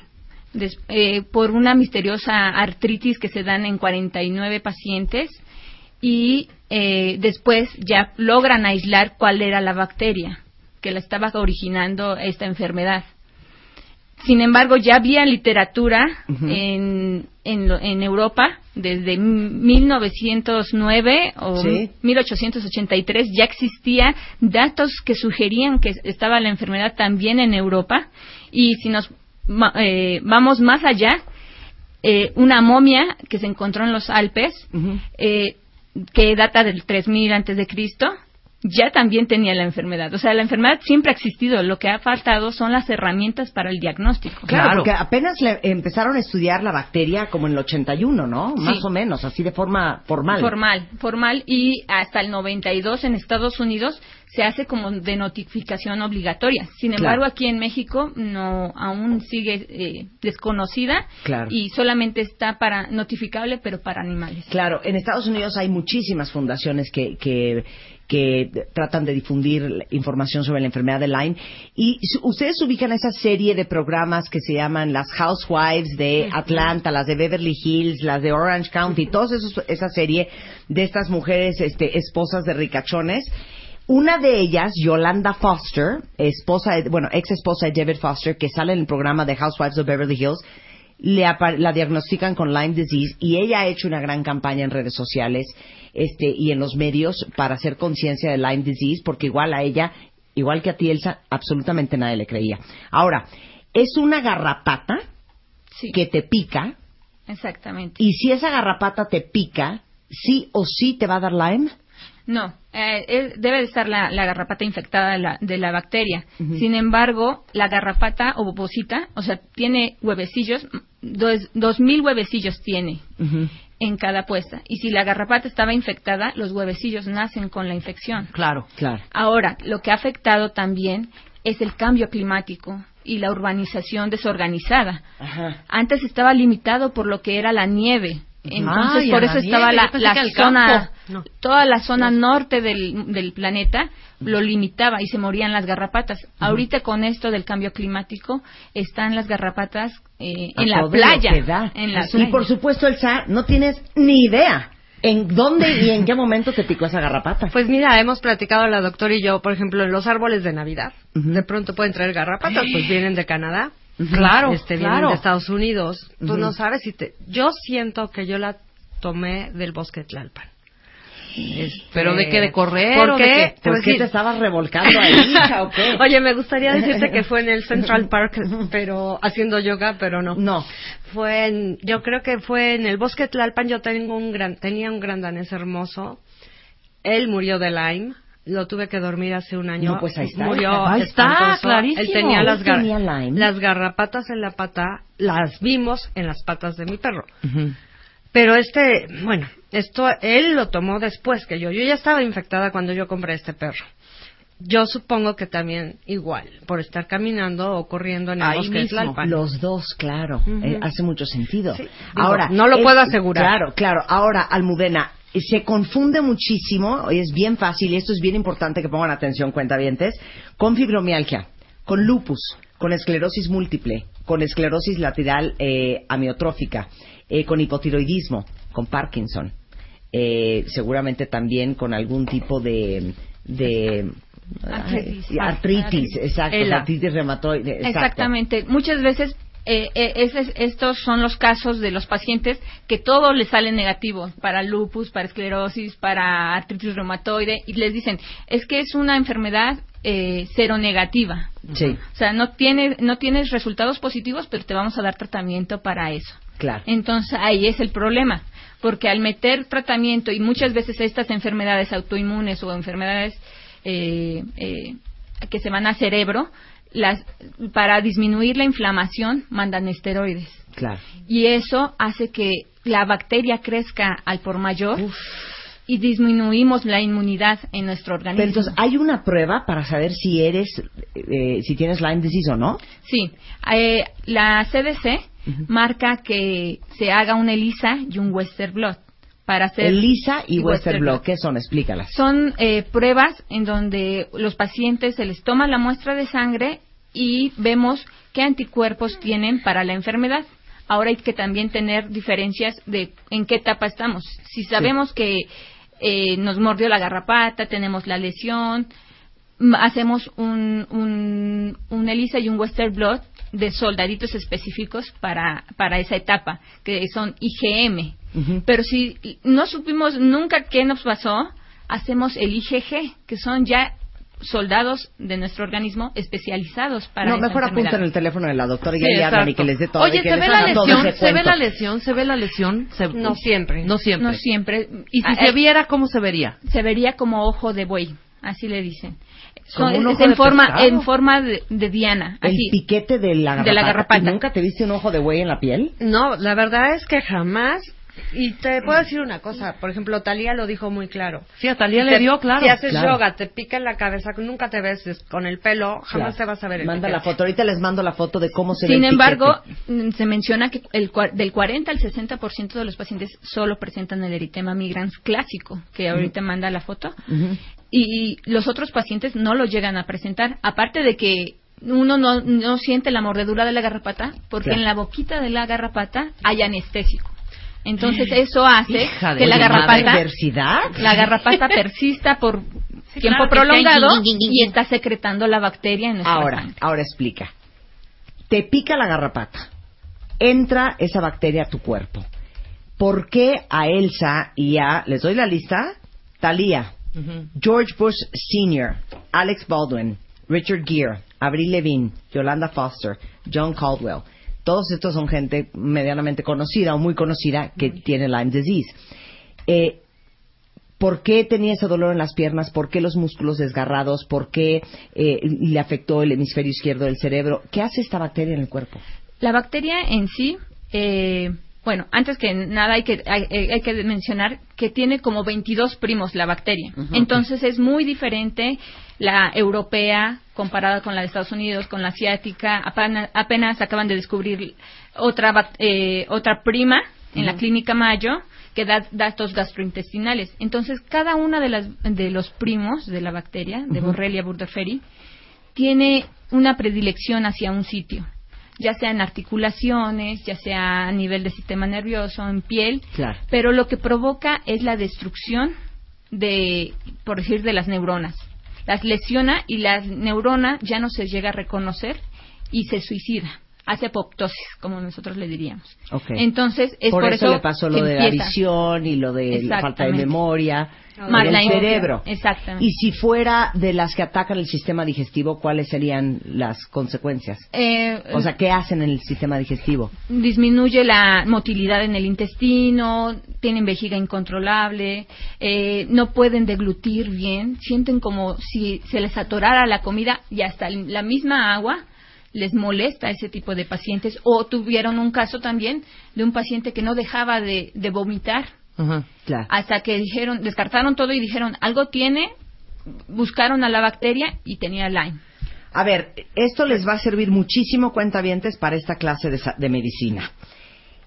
En la etapa temprana, o sea, en el día 1 hasta la semana 2, si quieres, Sí, este, sí, sí. junto conmigo, las características de que te picó una garrapata con la bacteria de Lyme son... Son la lesión en, en- en el- en la piel de ojo de buey, La puede presentar fiebre, malestar general, dolores musculares, articulares, lo que es la- eh, los dolores de cabeza, fatiga y eh, puede presentar ganglios inflamados. Ok, yo ahí estoy pensando, traigo un gripón del infierno. Exactamente. ¿no? Ahí Muchas pienso que tengo gripa o una infección en las vías respiratorias. Ok, la etapa temprana diseminada, que es de las dos semanas a los seis meses. ¿Cuáles son las características? Pueden presentar ya ahí inflamación de las articulaciones, lo O sea, que son la artritis. tengo artritis Ajá, no. exactamente. Eh, pueden presentar también parálisis facial en este tipo de pacientes o debilidad en cara, el dolor muscular, hinchazón en rodillas y también en estos pacientes eh, pueden presentar manifestaciones a nivel de corazón. De que son- taquicardia. eh, ajá, o bloqueos llegan a tenerlo este tipo de pacientes, bloqueos en corazón. Etapa crónica ya es cuando ya el cuerpo es un infierno y aparte empieza a afectar tu sistema nervioso, tu cerebro. Sí, en ¿no? este tipo de pacientes empiezan, como, eh, como le pasa a Elsa, eh, empieza con pérdida de la memoria a corto plazo, eh, la fatiga crónica. Hay pacientitos que llegan con inflamación en el cerebro y se les diagnostica como eh, encefalitis Claro. o meningitis Claro. de tipo viral. Ahora te voy a hacer una pregunta que me contestas en 30 segundos. Si a Elsa le hubieran diagnosticado enfermedad de Lyme en el mes 1, ¿cómo sería diferente?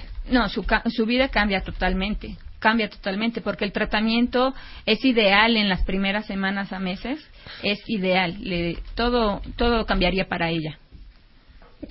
No, pero no solamente no haber vivido los 14 años de infierno. Lo siento, Elsa, pero ya estás muy bien, man. Ahí vas. 14 años de infierno que ha vivido Elsa, se los hubiera evitado. Pero, ¿tiene, sec- ¿tiene secuelas? Sí, eh, las lesiones, pues a nivel de, de neuronas, de nervios, es obvio pensar que sí va a quedar con cierta lesión. No, no se recuperan al 100% de este tipo de pacientes que llevan con un Lyme crónico. Entonces, eh, es necesario, es necesario empezar a, a concientizar de, de que la enfermedad existe, se Y se tienen diagnostique a y se tiempo, diagnostique a a tiempo. Se tienen mapas de predicción de zonas de riesgo. Es toda la Sierra Madre Oriental y Occidental de México. Se Claro. tienen las garrapatas, se tienen los animalitos. No necesitamos venados de cola blanca. Las garrapatas se suben a todo. Animales, a, este, a reptiles los hemos encontrado en, en tortugas, en, en serpientes. O sea, no es tan descabellado pensar que el Lyme está siempre en México. Por supuesto. Elsa. Pues es que a veces te da rabia, a veces estás furiosa porque perdiste 14 años de tu vida con un mal diagnóstico. A veces estás deprimida. Hemos yo he perdido amistades porque me canso de oír, no lo tienes en la cabeza, no te lo estás inventando, allá bájale si te ves perfecta. Este, no se te nota nada, este, mira cómo vas, vienes, subes, bajas. Sí, yo voy, vengo, hoy para venir aquí tuve que estar 48 horas sentada en cama. Este, para tener energía y poder caminar ahorita y llegar aquí y platicar. Pero yo sé que saliendo de aquí, a lo mejor me voy a chutar una semana este, en cama con unos dolores horribles. Este, lloro de furia. Me enojo, soy, prefiero pasar la tristeza al enojo y decir, bueno, ya pasó, ¿no? Ya pasó, ya estoy aquí. No sabemos, aquí está la doctora y yo, no sabemos si esto va a degenerar. Tengo terror de pensar que voy a acabar con un Alzheimer porque deriva en Alzheimer, deriva en lupus, en Parkinson. Y pues lo mejor que me puede pasar a lo mejor es que se vaya al, al corazón, se inflame y ya. Y ahí termina, ¿no? Si no encuentran una cura o si no hacen algo rápido los doctores y nos toman en serio. Porque no somos 14 enfermos en México. Simplemente en la página de Lyme, que está en México, somos 1.400 enfermos que todos los días nos quejamos entre nosotros, donde oyes fa- personas que dicen, hasta hoy llego porque estoy acabando con la economía de mi familia, porque estoy acabando con la universidad de mis hijos, porque mi marido, pues ya, por más que me quiera, no va a estar aquí conmigo. Este, aquí afuera está mi marido viéndome y la verdad es un, un hombre increíble, pero sí hubo un momento en el que también él se rindió. Claro. Entonces sí, vives un poco preocupada por el futuro. Yo ya no tanto, la verdad es que ya digo, lo que tengo lo voy a disfrutar. Y, la verdad es que al final, Este- cuando platicamos tú y yo, me dijo, por favor, quiero ir a tu programa porque creo que mucha más gente tiene que estar consciente de que existe una enfermedad de Lyme, que no es exclusivo ni de Europa, ni de Estados Unidos, ni de Canadá, que existe en México y que no le pase a, a- a cualquier otra persona lo que me pasó a mí, que tardaron 14 años en diagnosticarme, que eh, las secuelas eh, pudieron no haber existido y hoy existen porque nadie le atinó a tiempo. El tratamiento de Lyme disease duele mucho y les vamos a decir regresando del corte por qué. Ya volvemos. Marta de Baile, temporada 11. W Radio.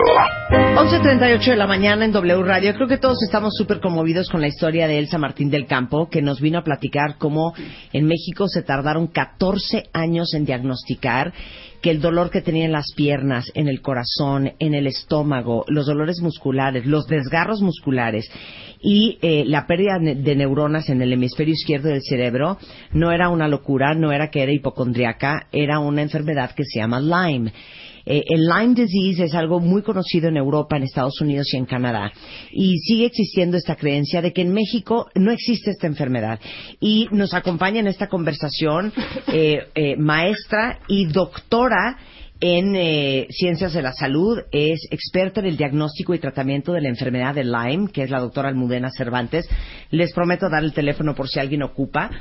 Pero eh, tratando de hacer conciencia de que ustedes sepan que eso existe para que los diagnostiquen a tiempo, que hace toda la diferencia en el futuro de una persona que va a vivir el resto de su vida con Lyme, porque eh, es una enfermedad que no se cura, que se puede controlar, pero que sin duda no es lo mismo que te diagnostiquen y te traten en el mes uno que 14 años después, que como Elsa, que estaba ya con lágrimas en los ojos, eh, con mucho coraje, diciendo las secuelas que yo voy a tener hoy por 14 años de que nadie me supo diagnosticar, pues son irreversibles, ¿no? Eh, dije antes del corte, cuentavientes, que el tratamiento de Lyme es un tratamiento muy doloroso y les vamos a explicar por qué. Bueno, el tratamiento para este tipo de bacteria es con antibiótico. Sin embargo, lo que duele más es la cantidad de bacterias que rompemos cuando estamos introduciendo el medicamento y esta reacción que se hace porque el organismo reconoce de que había algo adentro, entonces hace una cascada de inflamación que le conocen como HERTS. Entonces, eso es lo que molesta muchísimo a los pacientes y hasta a veces llegan a decirnos, ¿sabes qué? Yo voy a retirarme del, del tratamiento porque no lo soporto, me siento O sea, peor. Te tienes que poner mucho peor Sí, en el tratamiento Para después mejorar. Y cuando dices antibióticos, estamos hablando cuentavientes para todos los que son muy sensibles a los antibióticos en general o del estómago. Cuando uno se echa 10 días de antibióticos, te estás arrastrando, muriendo, vomitando, el estómago destruido, ya la flora intestinal ni se diga, tienes diarrea por antibiótico, te sientes fatal, te dan gastritis, colitis, todo.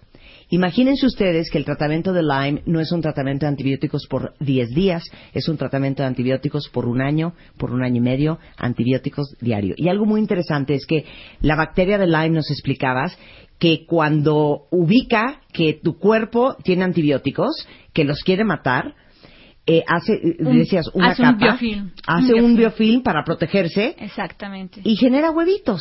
Sí, eh, como la bacteria reconoce que algo le está lesionando, tiene la capacidad también para probar, por así decirlo, probar el antibiótico y decir "¿Qué- cómo me voy a defender contra él. Y entonces es cuando genera el biofilm y en el momento en que nosotros retiramos el antibiótico, la bacteria vuelve a salir. O simplemente cuando también disminuye la- el sistema inmune. Ok, si te la avientas como las machas, un año y medio de antibióticos sin parar, ¿matas a la bacteria o no la matas? Hay- es dependiendo cada uno de los pacientes, pero la mayoría de los pacientes que ya tienen Lyme crónico ya es muy difícil. La- eh, ese es el, el problema ahorita con, con Lyme. O sea, vas a vivir con eso toda tu vida. Sí.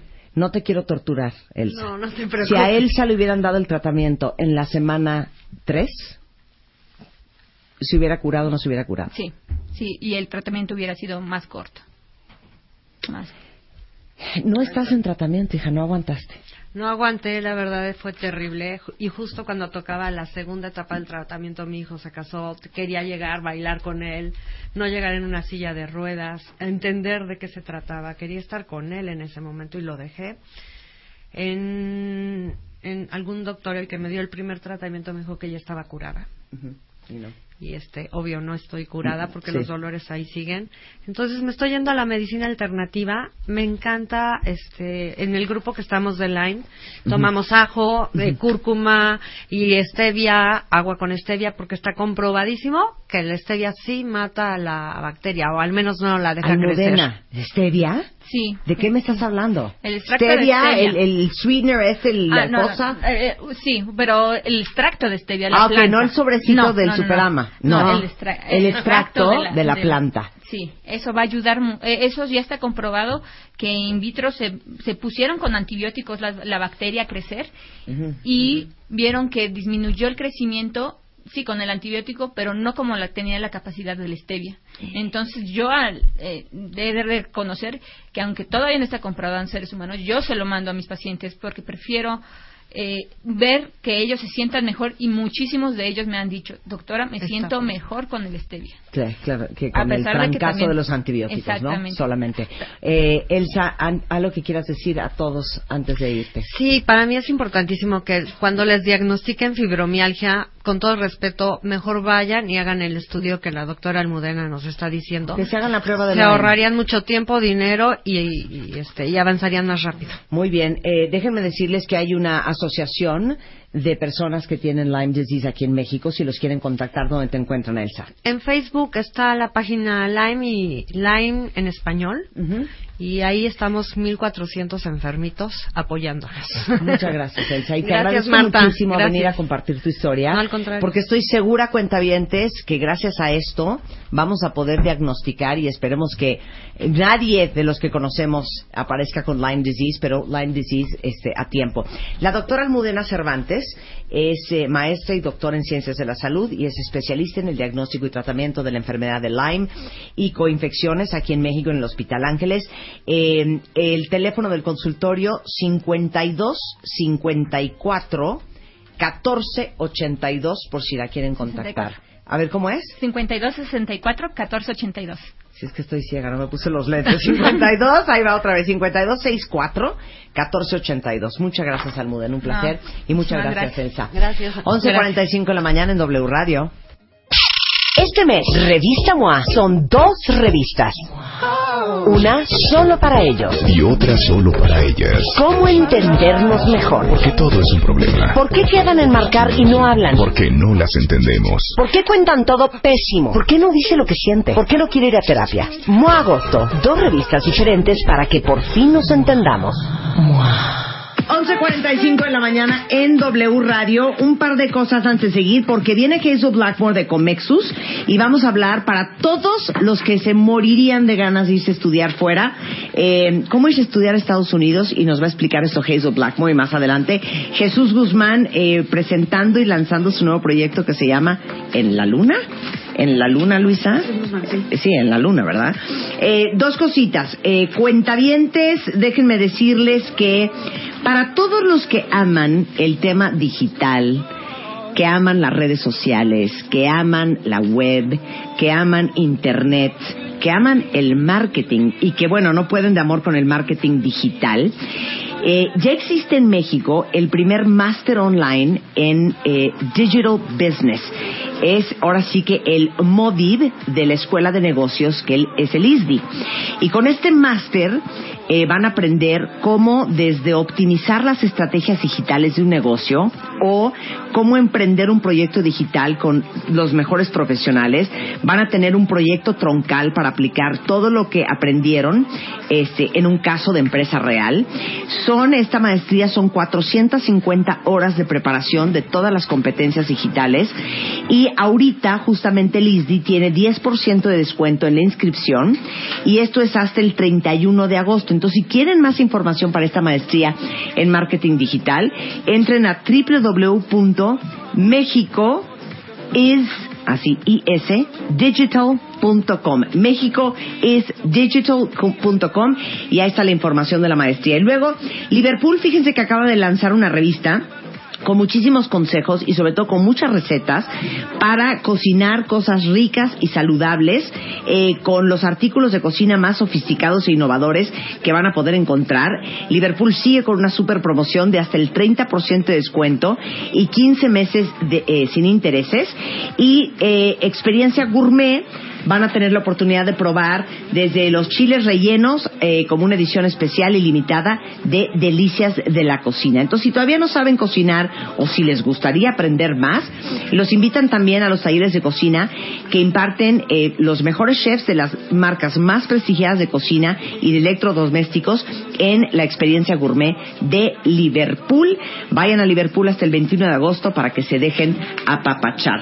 Son las 11:48 de la mañana en W Radio. Regresando del este, corte. regresando del corte, vamos a tener a Hazel Blackmore de Comexus, que les voy a explicar un poco este, lo, lo que hace Hazel Blackmore, quién es Hazel Blackmore este, y en qué nos puede servir. Pero ella es directora ejecutiva de la Comisión México-Estados Unidos para el Intercambio Educativo y Cultural. Y para todos los que se mueren por irse a estudiar a Estados Unidos, hoy les vamos a decir cómo. Por ejemplo, se calcula que hay 1.5 millones de estudiantes extranjeros en Estados Unidos.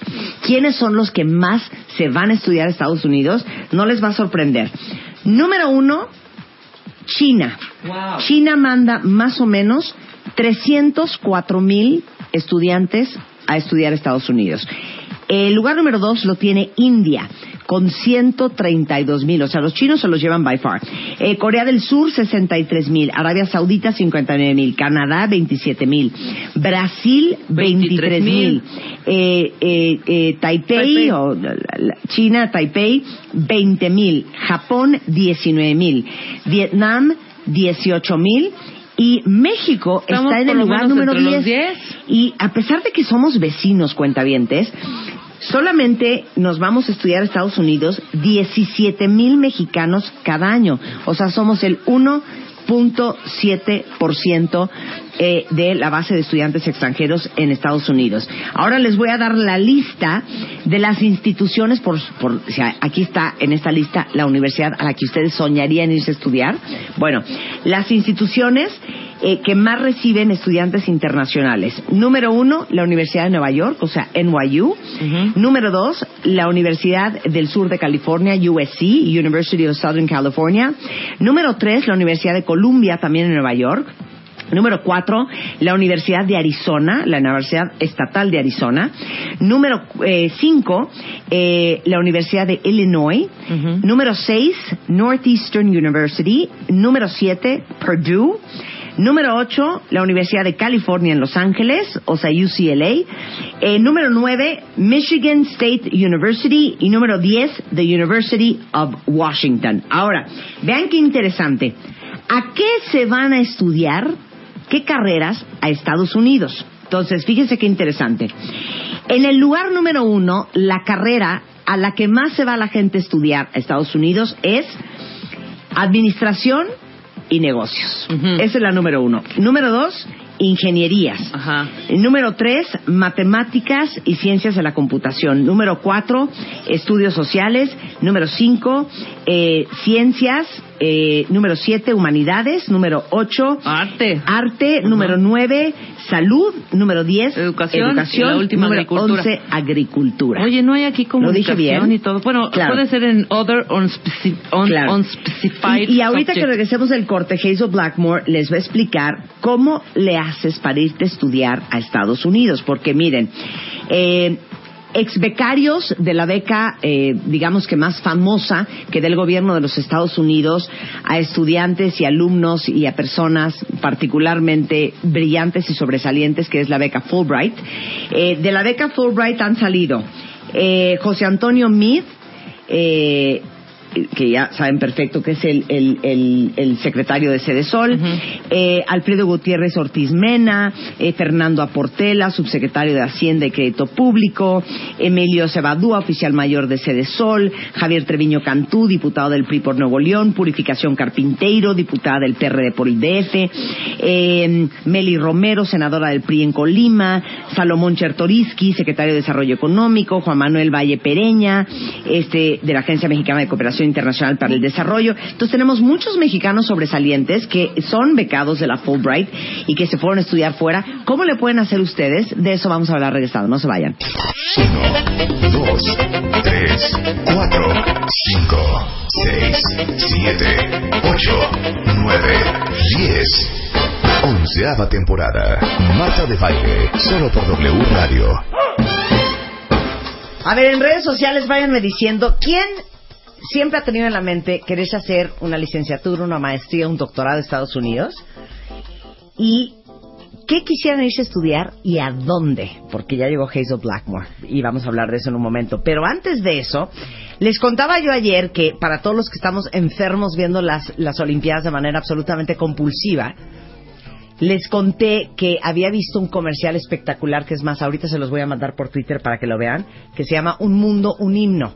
Y lo que hicieron los de Samsung, que son muy inteligentes y muy buenos para el marketing, es que agarraron los himnos de diferentes países e hicieron un solo himno, no saben qué cosa más increíble, con las imágenes de la gente de ese país cantando su himno y al final termina el comercial diciendo un himno, este, un mundo y es, ¿cómo es? Un mundo sin barreras y es un mundo, un himno y sale es, es el lanzamiento de lo que les dije ayer que iba a suceder hoy, que es el lanzamiento del Samsung Galaxy Note 7, que ya es oficial hoy ya está a la venta en México. Y Claudia Contreras es directora de marketing de Samsung aquí en nuestro país y está en el teléfono. Hola, Clau. Hola, ¿cómo estás, Marta? Bien, ¿y tú, Clau?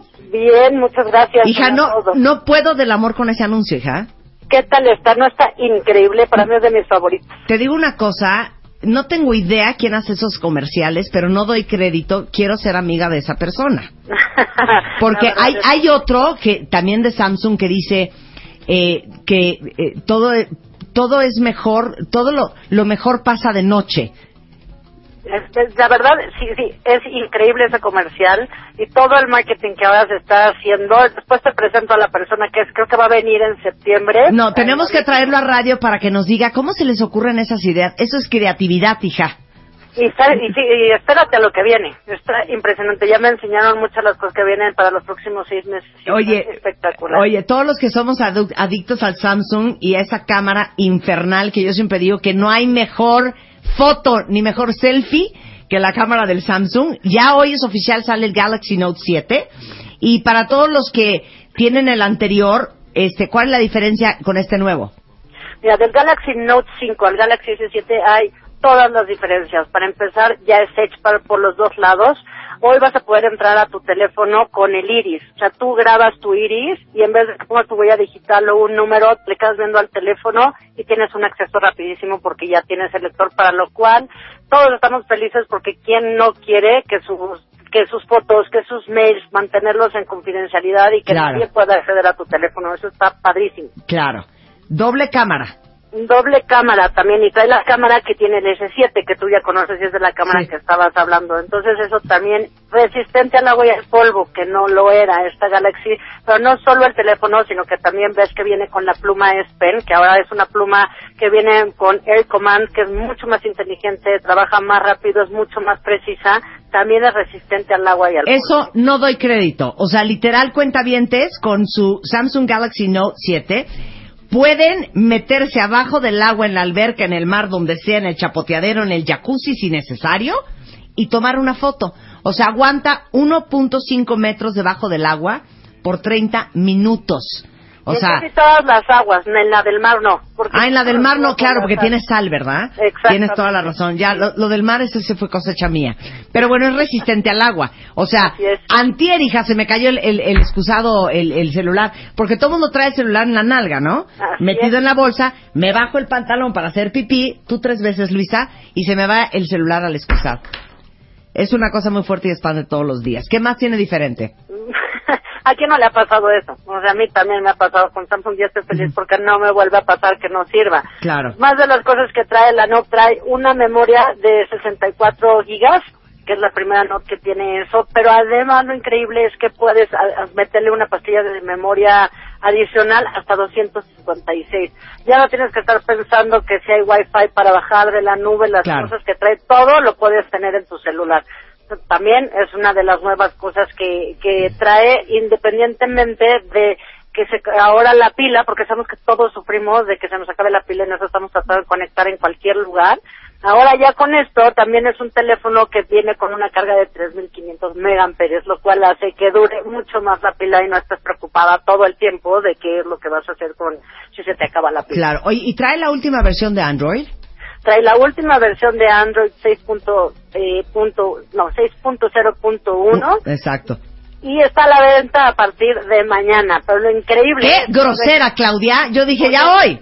No, es- estuvo en línea hasta ayer. Ahorita paramos por hoy porque fue el lanzamiento. Ya está a la venta mañana, pero lo increíble es que viene de regalo con un Gear VR, que también para poder ver con el visor la realidad virtual. Es un Gear, un Gear VR nuevo. Está impresionante que necesitan comprarlo y necesitan correr para ver lo que estamos haciendo. Ok, suéltame el precio. 17.989, pero bueno, también el precio puede variar dependiendo con el carrier con el que tú tengas el plan. Claro. Y trae el visor este para ver la realidad virtual este de regalo. Así es. Ok. Bueno, pues ya a la venta a partir de mañana. Si hay stock, porque también hay una como cierta taquicardia de, ¿y si se acaba? ¿Y si luego ya no hay?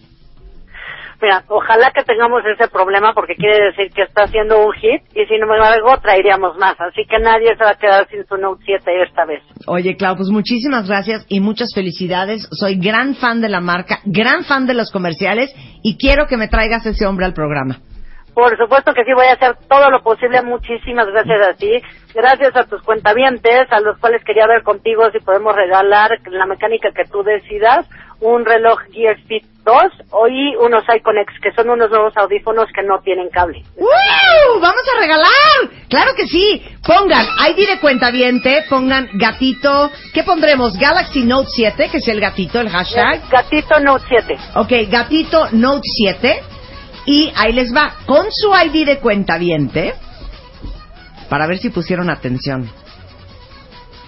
¿Cuántos metros bajo el agua puede sumergirse el Galaxy Note 7? Los dos primeros que contesten, Clau, ¿va? Va, muchísimas gracias y No, estamos hombre. en contacto. Un beso y muchas felicidades, lo hacen muy bien. Gracias, otro bye bye. Bye, Clau. Son las 12, 11 de la mañana. Bueno, pues a ver quién se lleva los dos regalitos de Samsung. Hazel Blackmore, directora ejecutiva de la Comisión México-Estados Unidos para el Intercambio Educativo y Cultural, que es Comexus.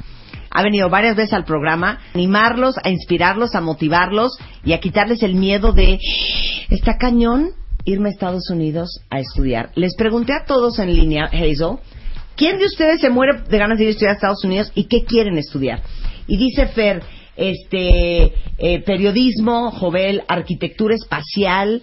Eh, Lupita dice, mana, yo me muero por ir a hacer una maestría en estudios sociales o antropológicos a California. Eh, Tanil dice ciencias de la comunicación.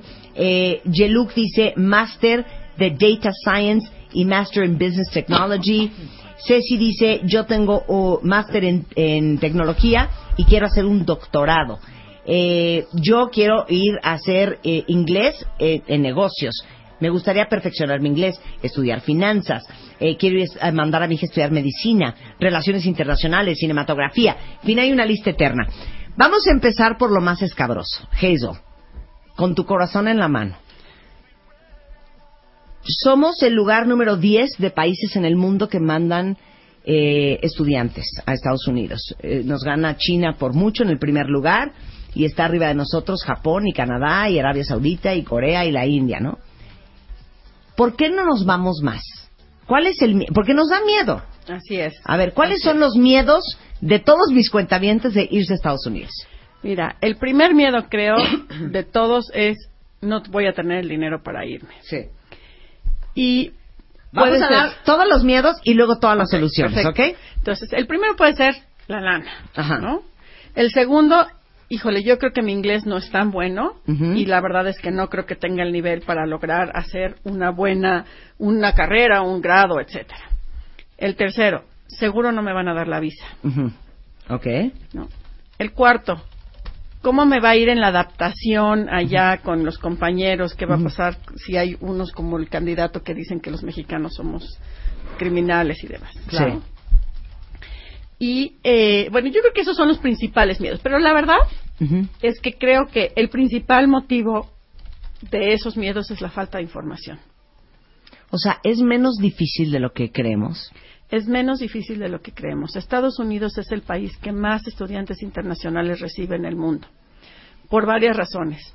La principal es porque tiene las mejores universidades del mundo. Y la verdad es que si tú ves cada uno de esos elementos de miedo, pues hay una buena razón para superar los miedos.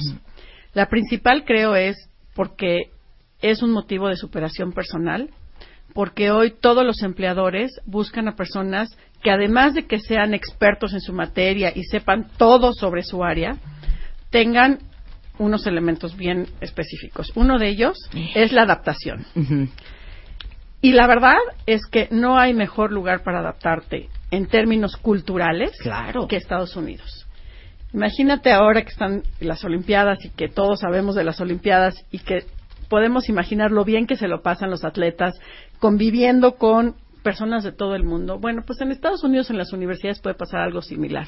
Dado que es el país que más estudiantes internacionales recibe, pues hay una gran diversidad de nacionalidades. Tú acabas de decir cuáles son los países Claro. que más estudiantes mandan. Y entonces es una habilidad o digo, una oportunidad para que tú puedas aprender a adaptarte culturalmente. Porque todos estos estudiantes internacionales van a tener otras formas de pensar, otras formas de resolver los problemas. Culturas, tradiciones, Así idiomas, Así gustos, costumbres. Y la verdad es que no es casualidad que los empleadores busquen esto. ¿Por qué?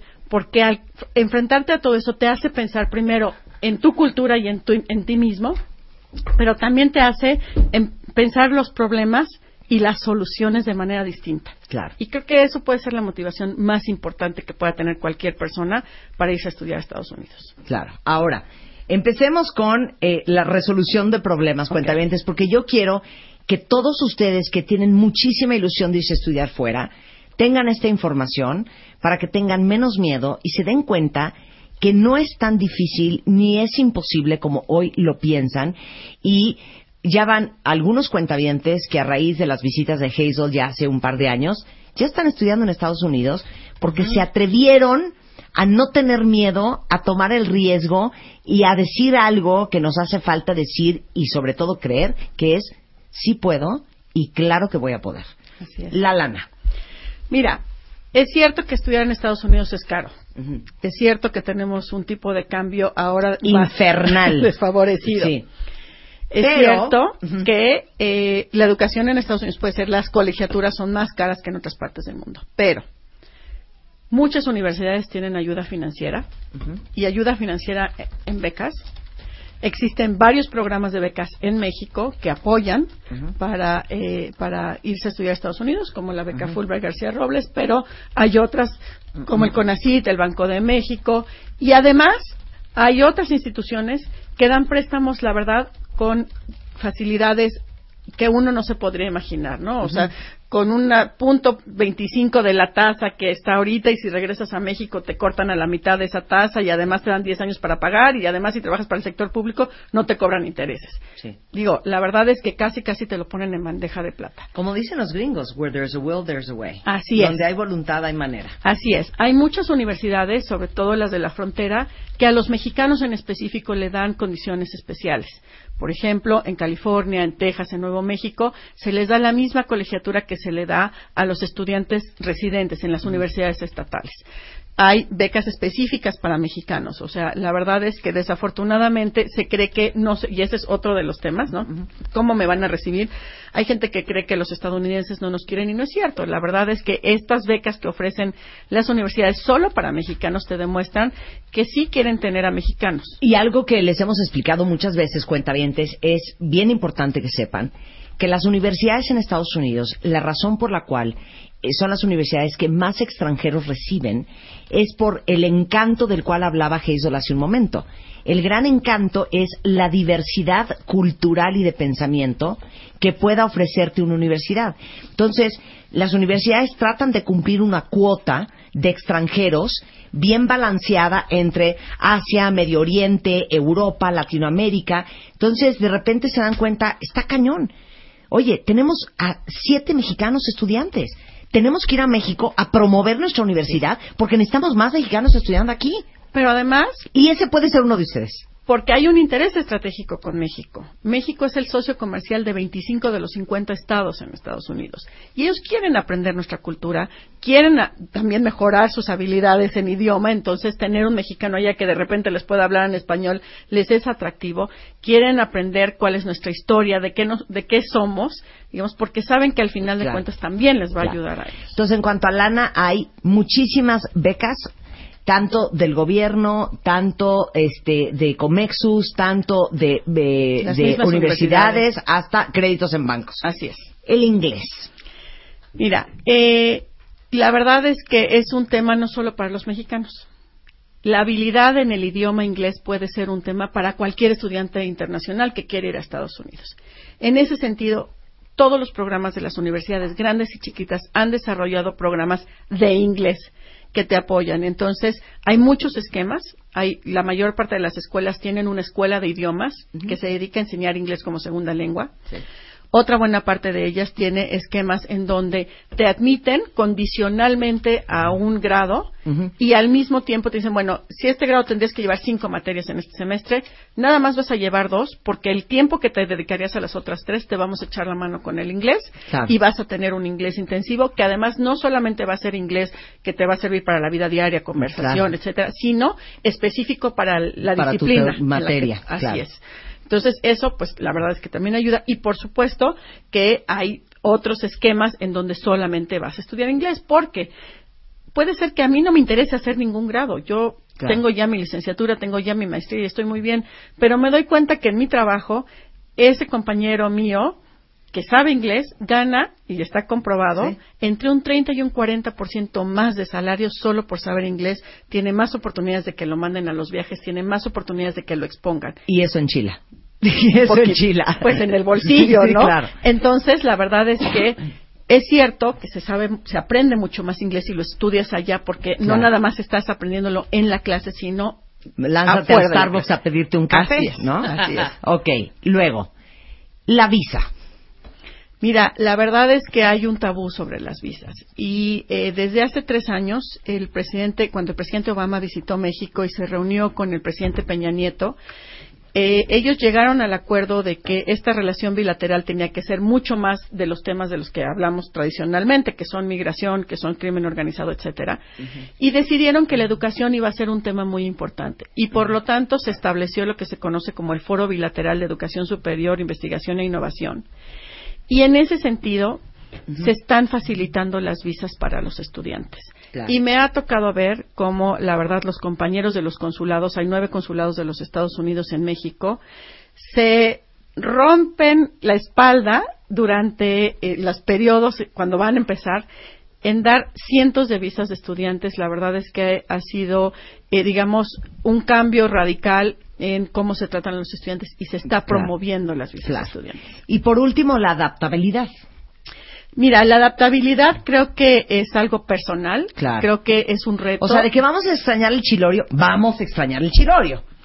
Mira, vas a extrañar el chilorio, pero a lo mejor vas a aprender a comer otras cosas y vas a estar expuesto a otras. Y además, si de casualidad estás, eh, tienes acceso a estos ingredientes, a lo mejor les enseñas a tus compañeros de otros países cómo cocinar el chilorio y les enseñas un poco de la cultura mexicana. Exacto. Qué bonito. Ahora, todo esto que les acaba de explicar Hazel, que puede ser una, una madre de los estudios académicos para ustedes, es porque, y pongan atención, el, todos los que están en Aguascalientes, León, Mérida, Veracruz y aquí en la Ciudad de México, porque viene la Feria de la Movilidad de Comexus, de México, Estados Unidos. Así es. ¿Qué va a haber? Mira, es, eh, es un evento digamos, eh, muy significativo para nosotros, como te decía, creo que... No, puédate, tengo que hacer una pausa. A ver. Karina Solís nos acaba de mandar una- un tuit de amor. Dice, Marta, aquí escuché, o sea, en tu programa, una plática parecida hace un año. Me atreví. Y el 12 de septiembre inicio mi máster en Boston. ¡Bravo! No puedo, no puedo. ¡Bravísimo! ¡No puedo! Muy bien. ¡No puedo! Gracias. No grites. Gatito, gente jodida, my ass. ¡Allá! Ahí está. Karina, te amo. Gatito, gente Bueno, jodida. por tweets como los de Karina, es que vale la pena hacer este programa todos los días, tres horas infernales, y hablar de estas cosas. Karina, no tienes una idea cómo te aplaudo y te felicito, y subrayo y pongo entre comillas lo que pusiste de me atreví. Y yo creo que hay que atreverse.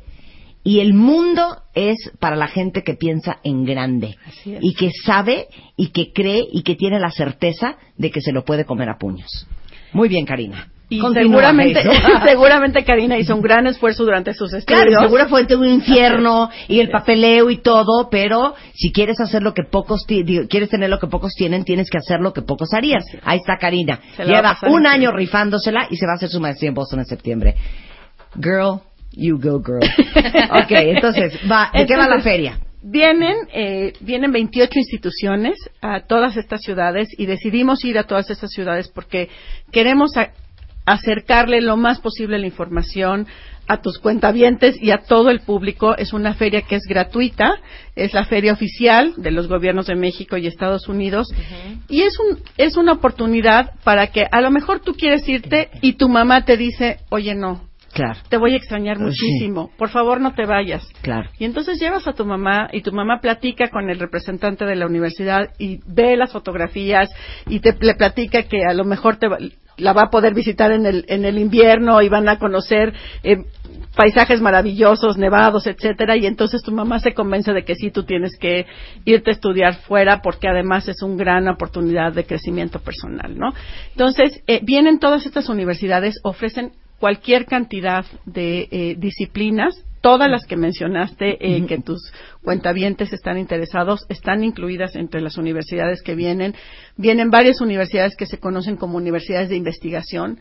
A lo mejor a mí me interesa muchísimo tratar de hacer investigación en tecnología de materiales porque yo quiero inventar un nuevo plasma o quiero eh, desarrollar un nuevo dispositivo y entonces también vienen universidades de investigación. Claro. Entonces es Ciudad de México, apunten. Sábado 27 de agosto, Así es. Aguascalientes lunes 29, León martes 30, Mérida jueves primero y Veracruz 3 de septiembre. Así es. Es la Feria de la Movilidad. Si quieren entrar por internet, está buenísimo, es comexus.org o educationusa.info o si quieren torturar en redes sociales a Hazel, es Hazel, que es H-A-Z-E-L, B-S-F, este, en Twitter. Así es. Eres lo máximo. No, Marta, Ya, te agradezco. Karina, no tienen ustedes una idea la inyección de ánimo y de energía y de gratitud, porque de veras, te lo digo Karina y te lo, se lo acabo de escribir en Twitter, por gente como tú, me da sentido hacer lo que hacemos todos los días en este programa, que es sensacional. Y Boston es una ciudad maravillosa. No, bueno, Boston no das crédito, Karina. Yo no tuve das crédito. oportunidad de hacer ahí mi posgrado y la verdad es que eh, lo disfruté muchísimo. Es una ciudad muy cosmopolita. Llegan 600 mil estudiantes internacionales al año, así que estoy segura que Karina va a tener un gran tiempo. ¿Dónde tiene que ir a desayunar Karina en Boston? Híjole, hay muchísimos lugares. Seguramente si va de estudiambre, este no tendrá este más que el dorm, Sí. pero eh, pero creo que lo que sí tiene que hacer es el Freedom Trail. Claro. Que es esta ruta turística que tiene eh, Boston tiene una raya roja pintada por sus banquetas y la pasará muy bien por ahí. Ay, mira, ya. Ice Baby dice, regresé de Washington hace 15 días porque perdí el miedo y fui a estudiar un diplomado este, a Estados Unidos. Te felicito muchísimo, Ice Baby. Esta es una muy buena pregunta, contéstame en 30 segundos. Dice, soy treintón, dice Láser, y solo tengo licenciatura. ¿Yo puedo aplicar? Por supuesto, las becas Fulbright García Robles no tienen límite de edad y la educación tampoco. Claro. Entonces, puede puede solicitar, vale la pena que busque su posgrado si es algo que ha querido hacer siempre. Y pusiste aquí, pre- perdón por la pregunta estúpida, no hay ninguna pregunta estúpida. Ya se cayó la página de Comexus, no hay nada que me haga más feliz. Hazel, un placer tenerte en el programa como siempre. Muchas gracias. Muchas Marta. gracias a ti. 12.28 de la mañana en W Radio. Regresando, Jesús Guzmán y puro jajarajaja viene a presentarnos un nuevo proyecto. se llama Lanzamiento, En lanzamiento. La Luna. Lanzamiento. En W Radio. Ya volvemos. Ya volvemos. Marta de Baile. Temporada 11. 11. 11. W Radio.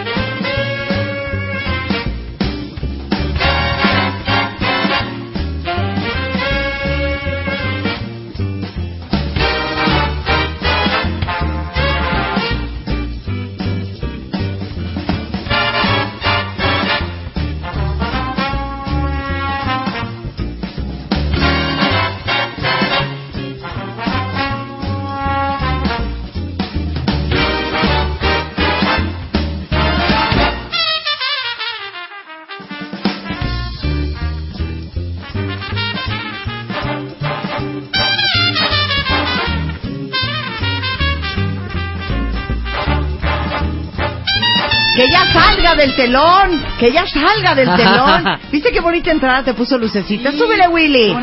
Aviéntate tu stand-up, manito, ándale. Ándale, enséñanos lo que haces. Pues, que agarro y que llego, ¿no? Y que le digo. Cuéntate un chiste. Que agarro y que le digo. Ay, Sí. sí, haznos reír, Jesús Guzmán. Oye, sí, ¿qué onda? Veníamos casi... haznos, haznos reír. Sí, sí, sí, de verdad. Estuvo intenso el programa esta Estuvo mañana. No, bueno, el señor Sí. del Uber venía llorando ahorita en el coche. Con- ay, ¿no? con la historia de Elsa, de Elsa. Qué fuerza, ¿no? Fuerza. Sí, muy no, de verdad hay que que sí. De verdad que sí. God bless her, que vino a compartir todo esto hoy acá. Sí, sí, wow. Qué, qué valor, qué valor. ¿Cómo estás, Jesús? Bien, ¿Qué razón nos bien, das? contento. ¿Qué contento razón de nos das? con ustedes. Así, que me den la oportunidad. Ajá, Me aplaudo la oportunidad, no, porque me quemé hace poco. Porque, ustedes, a ver, ¿esto es de mujeres o es de mamás, Marta? ¿Qué? A ver. ¿Por qué los hombres nos cuesta mucho trabajo voltear la tortilla así en, en el fuego? Ajá, Ya sabes, y ajá. es como que, ¡ay! ¿En no, y la- ajá. Ajá. No, no, cuando está direct, en la lumbre, dicen las, En la lumbre. lumbre, ¿no? Cuando está en la lumbre, así directo. Y es como que te quemas y. Porque son bien sacatones los hombres en muchas No, cosas. las mamás tienen como mano, co- como que las manos tienen callo como de indio tarahumara, ya sabes, así de, de- de talón de, de indio tarahumara, así, y la voltean así como con calma, todavía dejan ahí la mano así, la aplastan tantito la tortilla. claro. Y entonces, ¡ah! Yo lo hago así. ¿Sabes por se qué? está derritiendo, ya ¿Sabes el- qué? El, nail polish, así de, sí. Porque tenemos un umbral del dolor. Exacto. Mucho más alto que el alto. Sí, claro. pero, ¿qué- Yo tengo una tía que dice, en el momento en que tú puedas voltar, y a la vez, ¿eh? O sea, porque no es una tortilla. Si tú pones tu comalito, tienes hasta cinco Claro. tortillas. Ahí es un este poco distinto. Sí, también te cuida. Yo me cuido de que así el pellejito. Pero ponle que en la lumbre, directa en la lumbre, así. chi, chi, chi. ¿Por qué nada más la lumbre nada más es cuando es en el comal? Cuando es en la estufa. Cuando es en la dices, estufa. "Ah, hubo un incendio y no, la lumbre. Sí, la lumbre nada más es la estufa, claro, claro, claro. La lumbre nada más en la estufa. Ponlo en la lumbre. En la Ponme lumbre. agua para mi café, en la ponlo en la lumbre. lumbre. Oye, pero traes nuevo proyecto, ¿no? Sí, A ver, cuéntalo todo. Sí. En la luna. en la luna. Ajá. El nombre no tiene absolutamente nada que ver. Eh, sí, lo que te iba a Sí, decir, sí, en sí, los sí. cuernos de la luna, Ajá, así como muy cañón, Ajá, o sí, sí. andas ido papaloteando en la luna, Yo como dice. Rebeca, comiendo camote. Mira, él sería una muy buena referencia. ¿De qué? A ver. Para Dime. tenemos un misterio. A ver. Ok. Mm. Según yo, comer camote tiene que ver, tragar camote, Claro. tiene que ver con aguantar vara. No. ¿No qué? Ah, bueno, te continúa. O Sí, sea, que continúe, con tu para que decir planteamiento. diversión. digo yo, Sí. es que no puede ser, por ejemplo, que dejes a ese, que no dejes a ese hombre que te trata pésimo, que no tiene un detalle contigo, que es un patán y que ahí estés encantada tragando camote. No me estás diciendo a mí, ¿verdad? No, Ok. Y que ahí estés encantada Claro. tragando camote. Claro. ¿Cómo lo aplicas tú? Ah, ok, pero es que no es así. Como aguantando Para mí lo usaste mal. A ver. No, en realidad es, yo quiero pasar, Ujú. estoy corriendo porque se va mi vuelo, Ujú. esa es- está la puerta de la de la de Sí. la terminal Y ahí estoy ahí, pa- papando de moscas, señora tragando como camote. estorbando ahí para Exacto, tragando camote. Eso es tragar camote. Así Es ¿qué que te boca juro haces? que siento que está mal. Imagínate que te estás tragando un camote, ¿qué, qué boca y gesto harías? Si te estás tragando un camote, te estás con la boca abierta. ajá. Ah. Eso es- es- exacto. O ve, ve, ve, ve, ahí va, ahí va. O sea, primo hermano No de papando viste. moscas. Te Ándale. estoy diciendo, acaba de pasar el señor en la bici con un oso atrás y tú tragando camote viendo no sé qué cosa. Es así. Ahí Ya, estás tragando así. camote. Entonces yo to- estuve en una confusión toda mi vida. Sí, sí, viviste Ah, bueno, haz engañada. de cuenta Vive que yo era la ignorante de Errada. la tragadera ¿Eh? del camote. Errada, no engañada, errada. Eh, Errada, Viviste errada, errada. Bueno, entonces, ¿de qué va en la luna con Jesús Guzmán? En la luna con Jesús Guzmán es, eh, esas de cuenta que son mini talk show nocturno. ¿Vas a hacer tele?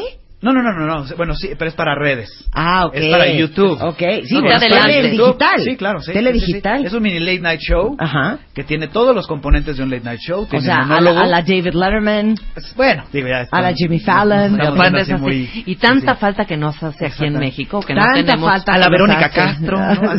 claro. Y tanta falta que nos hace reír aquí en México. ¿verdad? Además. Tiene todos los componentes porque hay monólogo, hay un invitado, Ujú. hay una entrevista con el invitado. y Espérame un segundo, espérame un segundo. Sí. Espérame un segundo. No, Marta, tampoco a mí. Ok, espera, no. ¿Qué? A ver. ¿A ti te invitó? Ahí vas, ahí vas. Yo ya vi a Ay, Digo, yo ya vi su demo. grabar el piloto. Yo compartí un demo Ajá. en mis redes Ajá. también. Y están una serie de celebridades donde no te veo a ti, Marta. Es una serie. Ok, ok, ok, vengo a... Permíteme, es que- ok. permíteme, Jesús. Rebeca, ¿qué se le... Manda el demo a los cuentavientes. Mándaselo. ¿Qué tipo de celebridades Pues viste está en nuestra ese actriz demo? muy querida, Claudia eh, Álvarez. Claudia Álvarez. Ujú. Eh, está también este Está ah, Omar Chaparro. Omar, Omar, Omar, Omar, que también es de la Hay casa, un actor que lo hemos visto mucho en Sí. cine, televisión, teatro, que se llama Juan Ujú. Manuel Bernal. Juan Manuel está también, Perfecto, claro. está, muy bien. está Mariana Seoane. Mariana Marianita, claro, que la Está queremos Ma- mucho. otra Mariana, Mariana Treviño. Ah, Mariana Treviño, sí, claro, claro, sí. claro. Manda el demo. Ahí muy bonito. Que yo no sé, yo Muy dije, bien. igual editaron Muy ahí. Muy bien, muy bien. Nada más una pregunta, Jesús. ¿Qué te dieron esas personas Así, que sí, no claro, te podemos claro, dar ni Rebeca ni yo? Por ejemplo. Muy puntual tu pregunta, Muy fíjate, puntual. viene a punto muy bien, es muy bonita, muy, muy, eh, ¿qué? Perdón. Sí, es, Ajá. eh, tu, tu, tu pregunta es eh, inteligente, hace un asomo de inteligencias muy natural, ¿no? que se Contesta, acerca rasgando las coyunturas. Contesta. La sorpresa y por lo que quiero venir a lanzar Ay, el sí, programa. ajá. Ajá, sí, claro. Ajá. Con bombos es y que en las platillos. 100 representaciones del programa, ahí vamos a salir tú y yo escondidos No, atrás revelando una placa. Sí, Exactamente. El programa, el chiste de este talk show Ajá. es que el, el escritorio y el anfitrión o el host van a donde está el invitado. Entonces yo traigo el escritorio al camerino, a la casa, a la calle donde esté Ajá.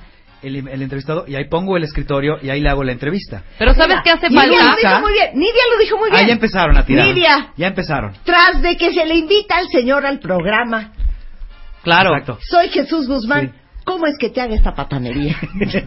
¿Sabes qué, Nidia? Tienes Mira, toda la razón. Te voy a decir, Huicha, Ajá. con mucho atino, me dijo. Ah, Huicha "Di- va a salir en el No, programa. no, no, no, no, no, no. Mira, yo le dije, ¿sabes que estaría muy divertido? Que ahora tú entrevistaras a Marta y entonces hacemos un símil de lo que va a suceder en tu show Pues gracias al aire. por promoverme, pero ¿Y te digo una ¿Y sabes cosa. qué me dijo? Ajá. No sucedió. Me dijo, no, que, saco. me dijo, No quiero quemar. me dijo, no, qué flojera. Exacto. Eso me dijo, que qué flojera. No.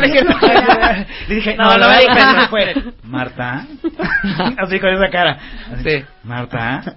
Es broma. Ok, No, entonces... dije entonces- no, Ajá. porque lo que quiero es Ajá. cerrar la temporada con Marta y hacerle sí. la entrevista. ¿Qué tal, pero-? No, doy, ¿verdad doy de fe ilegalidad de lo que Yo está digo diciendo. que ¿verdad de saques la carne al asador y no sea para cerrar la temporada, sino para abrirla. Pues puede ser para dice cerrar. Di, ¿sabes qué, Di? Tienes toda la razón. Aparte me podría ir porque si el señor no ha tenido una cortesía conmigo, ¿por qué me yo de quedar en este espacio? Claro. Pero Edith dice, oye, ya vete al opening de lo del lanzamiento de Marta de Baile Home. Te iba a mandar una vajilla de regalo, no tomando ni madre. Ahora por pesado. Pero no, pero que queremos quede mucho a su esposa. Ya me puse nerviosa. Sí voy a llegar, mana, no te preocupes.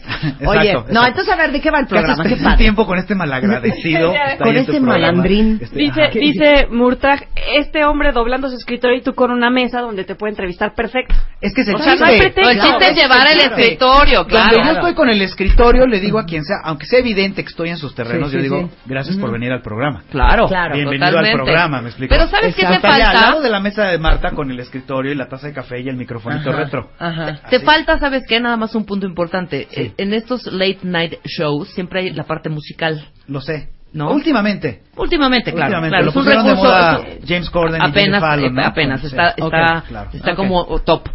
Que esa parte quizá, yo me imagino que estás pensando en que en algún momento esa parte musical la podemos cubrir perfectamente Marta y yo. Lo sé. Lo Ok. sé perfectamente. ¿Hay parte también. musical? Esa parte. La va a haber. la va a incluir, la va a incluir. Va a haber música. Ok, ¿cómo que le cantaríamos? Pues no sé, A podría ver, ser en inglés ver, una cosa un de... ejemplo. Por ejemplo, mm, eh, échate la de My Favorite Things, que puede ser una onda ¿Otra así como vez? de talk No, show. hija, mejor o otra. alguna cosa de Peel Me Like a No. Grape, o este, o alguna cosa de... Sí, de... de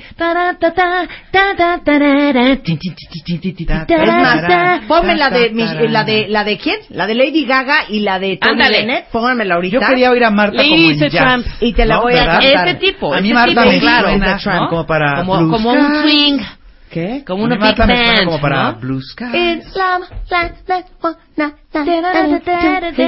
Pero podemos hacer este dueto. Ese es- Pido ser A ver, entonces, espérate. Lady Gaga. ¿En qué, qué hay en el show para ver en qué parte Ok. queremos participar? Bueno, hay un monólogo Ujú. que lo hago yo. Muy bien, muy bien he hecho, lo haces muy bien. Muchas gracias. Hay una entrevista con Ujú. el invitado. Una celebridad. Sí, una una celebridad. celebridad. Ajá. Y generalmente habrá una, una actividad con la celebridad. Que Ok. bien, puede, bien puede ser, como dice eh, Rebeca, eh, puede ser algo musical. Ok, pero cuando me invites a mí, ¿puedes Claro. invitar a mi amiga? ¿Quién es tu amiga? Rebeca. Sí, Yo por soy. supuesto. Ok, ¿podemos ir juntas? Sí, por supuesto. ¿No? ¿Ya, ¿Ya tienen ensayado algo? ¿Ya tienen algo preparado? Sí, sí, Cañón, totalmente. sí, Pero, cañón. ¿Te hijo, lo- te lo podemos es- mostrar? Porque no me nuestro gusta show que es- lleguen como a improvisar. No, claro. y así, Ok, como- Ella- show es de ella dos lo va a horas, hacer de pero Tony podemos Bennett y yo la voy a hacer de Lady, Lady Gaga. Gaga. Ok, wow, venga. Suéltala desde arriba, mi Willy. ¡Venga! ¿Cómo se llama? Canta Rebeca. Denme la letra. She loves the theater. Te sale bien, ¿eh, Tony Bennett?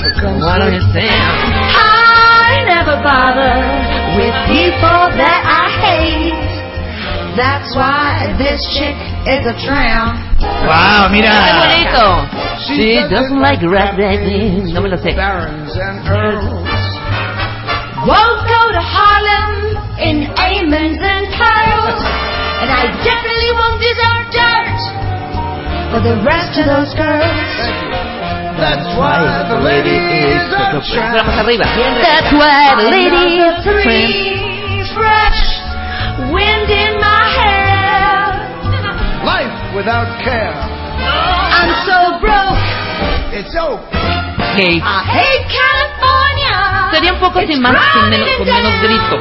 Sí, sí, eso sí me gustaría. Un poco más, un poco más grave. el La gente en las redes es un ¿cómo poco más... viste? Porque la gente en las redes es más susceptible. ¿no? Sí, totalmente. Sin gritar. Ok, ¿cómo ves? Muy bien, Bien. muy bien. ¿Quién ha ensayado? No, y luego, sobre todo, sabiéndose la letra A y mí, en el claro, tono. a mí lo que me impresionó fue el Tony Bennett de Rebeca. Sí, por Sí, supuesto. ¿Qué tal mi es voz? ¿Qué tal mi voz? Ok. Y luego Marta trae un espectáculo en tap, con un vestidito muy mono. Ah, muy y bonito. puede hacer la parte del Exacto. tap Con también. una falda ampona. Ok, Ándale. Entonces, invitado, dinámica con el invitado, Ajá. que ahí es donde vamos a cantar Rebeca y yo, y cantan, digo, y harás cositas con Claudia Álvarez, con, Con Juan Manuel Bernal y todos ellos. entrevistas. Y luego, Y ya. Porque dura, es para redes, es corto, no tiene una duración de una hora como un late night. ¿Cuánto normal. dura? Dura entre 10, 15 minutos. Está perfecto. Está muy padre. qué cool. Increíble. Ahora, lanzas hoy. Hoy, si se meten ahorita, tienen que entrar a- en YouTube, buscar En la Luna con Jesús Guzmán Ajá. y suscribirse y darle like. Ya está el video ahorita. La primera invitada es Regina Blandón. Ah, wow. está Nos increíble. bien, Regina. La acabo de ir a ver a teatro y está increíble ahí en esta Vino obra aquí al programa, Parásitos. Sí, es muy Ajá. buena. Buena actriz, canta bonito, acomoda muy bonito sus cajones. En fin, es una monada. ¿no? Entonces, este, está conmigo y estoy en su casa. Bueno, está, no, está ahí en el programa. Sí, claro. Y la entrevista. y Hablamos de varias cosas, de sus miedos, de sus proyectos, de cosas que pasan, que hacen los actores en Televisa, esto que llaman, le llaman el corporal, que lo ven, eh, ahí, ahí lo platica y lo explica. Entonces, a ver, en YouTube ponen En la luna, En la con, luna Jesús con Guzmán. Jesús. en la luna Guzmán. con Jesús Guzmán y ahí pueden ver el primer episodio, Ahí está el primer episodio de este ya. serial Exactamente, Late Night exactamente. o a la hora que ustedes quieran Exacto. con Jesús Guzmán. En realidad le debería quitar el late night, le debería poner anytime, ¿no? Ay, El esto está anytime padre. Te voy a hacer una Guzmán, ¿no? pregunta. Te voy a hacer una pregunta. Es fuerte. Venga. ¿Por qué hiciste tele digital y no hiciste tele abierta o tele cerrada? Pues precisamente el programa se llama Porque nadie lo pidió, ¿no? Ese es el eslogan del programa. Es algo que yo siempre he querido hacer. eh, y creo que era la forma más fácil de hacerlo, haciéndolo yo. Haciéndolo yo mismo. Porque además siempre, te voy a decir, es muy chistoso. Siempre lo he querido hacer, pero no como masivamente. O sea, a mí sí, el, como que los medios masivos de comunicación, eh, no sé, ¿no? Pero como para redes, aunque sí también te va a ver mucha gente, pero sí, lo disfrutas, es de otra manera. Es de nicho, aparte. Y es una forma de hacerlo como yo lo quiero hacer. Porque Claro. todas las pocas cosas que he hecho en televisión, Claro. te encuentras con una bronca de que... No, estás fuera de control. Seguimos atorados, sí, y seguimos Sí. muy atorados con muchas cosas de que quieren que haga las cosas para seguirle dando gusto a la gente, y como ellos creen que a la gente le gustan las cosas. Como Están ellos creen, no está es muy así. bonito lo que acabas de decir, como Sí, ellos creen que le gusta a la gente. Ellos no le dan a la gente lo que la gente quiere, Ah, ellos no. dan lo que ellos le quieren dar a la gente, ¿no? Y lo que creen que la gente quiere. Yo siempre he dicho, si le subieran la calidad a la gente en la televisión, la Aguas gente la con lo vería. que di- aguas, güey. Aguas la con lo que- vería. Aguas, Aguas con lo que vas diga. a decir, Aguas. exacto. Nada más te decimos eso. No, porque, ah, sí, claro, claro, claro, claro. Porque aquí no se hace tele, no, no, no, pero bueno, este, pero Sí, no, claro, de verdad. pero si le subieran la calidad a la televisión. Porque ellos y creen todo lo que que sí. hacemos, ¿no? No es a la televisión, es a los contenidos, punto. No nos Claro. hagamos bolas. Exacto. Es- eh, sí, es un proyecto, eh, hace poco, hace como un año, sí es un proyecto que no ha visto la luz, que pa- aparentemente lo va a ver el año que entra. Yo estaba en ese proyecto, era un programa de sketches americano que se va a hacer aquí. Y no quiero decir quién, ¿no? Para no quemar. Yo vi Pero- ese piloto. pero hacíamos Qué un maravilla. sketch muy en el tono de ese programa americano. No quiero Ujú. decir quién para que no, ¿no? Sí, sí, sí. Pero decía, salía con la típica de, pero es que si mi abuelita lo ve, no lo va a entender. Sí, ¿no? sí, Entonces, sí, claro. no quiero decir quién. No, claro, claro. Lo que pasa es que Pero es muy dices, fuerte, yo te no entiendo. para tu abuelita, No, y empiezas no es de- el target. La, la primera Eh, semana vas muy bien, la segunda semana ahí vas. Sí, claro. La tercera semana ya te mandaron a una chichona nalgona anunciarte un producto. exacto, la cuarta exacto. semana ya tienes un circo en el programa y la Y la quinta quinta no te semana avisan, ya no estás tienes al aire. gente Lo he visto. peleando, Y la sexta te dicen que ya no vas Claro, al aire, claro. ¿no? Lo he visto, ¿eh? Así Claro, como lo escribiste, así te claro, puedo decir. por Así fue el supuesto. programa del Diablito. Por supuesto. Sí, es un tema de varios, ¿no? contenidos, Claro. totalmente. Y Ahora, rato, yo digo, claro. ¿sabes qué me, que a mí me causa tanta curiosidad? Ese gastadero en tecnología que es impresionante, que tú, tú dices, "Hija, es que yo quiero tener estas cámaras y estas luces. Cuando ves el contenido, dices. ¡chale, güey! Estás gastando ¿no? tanto para que tengas una Exacto, miseria. exacto. Y- Es que, es que, y esa miseria se la das a la gente que te está viendo. No seas... Te voy a decir algo. Hijo, mano. Ese, eso creo que es una constante, eh, lo voy a decir tal cual, pero es una constante de la televisión en México. Exceso de tecnología y elementos para como Justificar enmendar y justificar la falta de contenido. claro, totalmente, totalmente. Y como lo dice Marta, y entonces al rato te quieren meter talento, este, digo, atractivo visual, y entonces es la chichona, la nalgona, el guapo, el no sé qué, el otro que Claro. dices, pero si no tiene El nada que aportar en este programa, pues por no lo quiero, supuesto, claro. ¿no? O sea, Claro. fin. Haces bien en hacerlo en digital, te Entonces felicito dije, mucho. aquí lo puedo hacer como yo quiero hacerlo, no hay Claro. quien me diga cómo lo tengo que hacer, Claro. si me equivoco ya aprenderé, ya lo corregiré, y si Ajá. no, pues no, es- Está increíble, hijo, te va a ir súper bien. Aquí Marisol dice muy bonito, arroba soy Jesús Guzmán, también hace cosas buenas y no hace chingaderas. Ándale. Mucho para los cuentavientes, que nos gusta lo genial. Mira, mira De cómo la veras. gente sí lo entiende, Y ¿ya por ves? supuesto, tienes control de la duración, de a quién vas a invitar, no hay, este, no hay compromisos, no hay Exacto. agendas escondidas, no hay patrocinadores que no quieras. Exacto. ¿No? ¿No? hay compromisos que digan, oye, no puedes hablar de esto porque... Claro. ¿No? O invítate a Ayer, aquella que la ayer, di, vamos a ayer, ayer di un show ¿no? de stand-up en una empresa que nunca me había pasado en cinco, en cinco años que tengo de dar shows de stand-up corporativos. Ajá. No sabes el miedo. No hables de esto. Pero vas a hacer esto. Pero ¿por qué no grabas tu show y nos lo mandas y nosotros lo vemos y te vamos diciendo que... Ajá, ¿Y sí, por qué no? O sea, no. que dices, ah, sí, claro.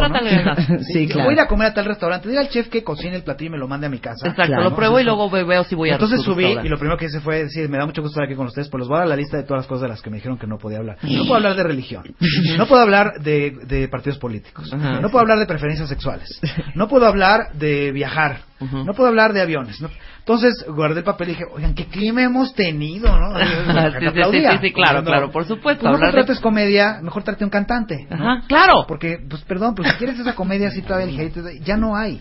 Claro. Capulina ya se murió hace mucho, perdón, Claro. no es con nada contra Pues te Capulina, felicito porque te digo una cosa, para hacer cualquier cosa, y hoy estábamos hablando de su momento de irte a estudiar a Estados Unidos, para hacer cualquier cosa en el mundo, en la vida, eh, se requiere de mucho valor. Y sobre todo cuando estás haciendo algo que poco se ha hecho, que nunca se ha hecho o que tiene un gran riesgo en hacerse, Claro. lo más fácil es que te quedaras haciendo lo que estabas haciendo, que lo haces muy bien. Claro. Así es que aplausos Muchas para tu valentía y tu valor y seguro te va a ir súper bien. Y quiero decirles que eh, pueden encontrar el nuevo programa de Jesús Guzmán, eh, tele ¡Bravo, para digital en la luna, en YouTube. Eh, todos los jueves a las 8 de la mañana va a Subimos- subir el, el- el nuevo episodio Así es. y es un serial para empezar de esta primera temporada. Así es, que, De- va, que de- va a durar eh, Pues 15. ahora sí, lo que de momento quieras. 15. 15. De momento 15. O Después sea, ya en, vemos si en- nos seguimos. en- en 14 semanas ya nos va a llamar Rebeca. Exactamente. Ya nos Tengo unas ansias. Ay, Oye, no, quiero decirles algo también muy padre. Ay, esta- este programa tiene trae como pues buena vibra porque hay gente que conocen y que está Fernando Díaz de León. Ujú, claro. Realizando. Ay, amo a Fernando Díaz de León. Ojalá te esté escuchando Y es- y ya invítame a comer. Está escuchando. Y está la superproductora Paola Felgueres también. que Bien. entró a esto en la producción. Besos, Pao. Y bueno, pues métanse a En la Luna con Jesús Guzmán en YouTube y denle like, suscríbanse. Y para que se carcajeen un buen rato, que bastante falta nos hace. Gracias Muchísimas Jesús gracias. y muchas felicidades, de verdad te lo digo. Gracias, Marta. 12.55 de la tarde en W Radio. Hoy tenemos consultorio MOA en la noche para todos los que no se llevan bien con su teléfono, odian su computadora, la tecnología no se les da. Hoy en el consultorio tenemos a José Antonio Pontón, que es especialista en tecnología y nos va a decir cuáles son las mejores apps, los mejores equipos, mil consejos, arrancar, eh, digo, arrancar, ¿eh? Resolver sus dudas. Entonces manden sus preguntas a consultorio.revistamoa.com o con el hashtag gatito consultorio MOA en Twitter. Y acuérdense que hoy a las 8 de la noche en las redes de revista MOA, eh, en revistamoa.com, en YouTube, en Twitter, en Instagram o en Facebook, el consultorio MOA con un especialista en tecnología para que les haga el paro en todo lo que necesiten. Estamos de regreso mañana en punto de las 10 de la mañana. Nos vemos a la una y media en Liverpool Insurgentes para lanzar Marta de Baile. Qué maravilla. Qué increíble que haya muchos cuentamientos ahí. Ahorita vamos para allá y nosotros nos vemos mañana en punto de las 10. Adiós.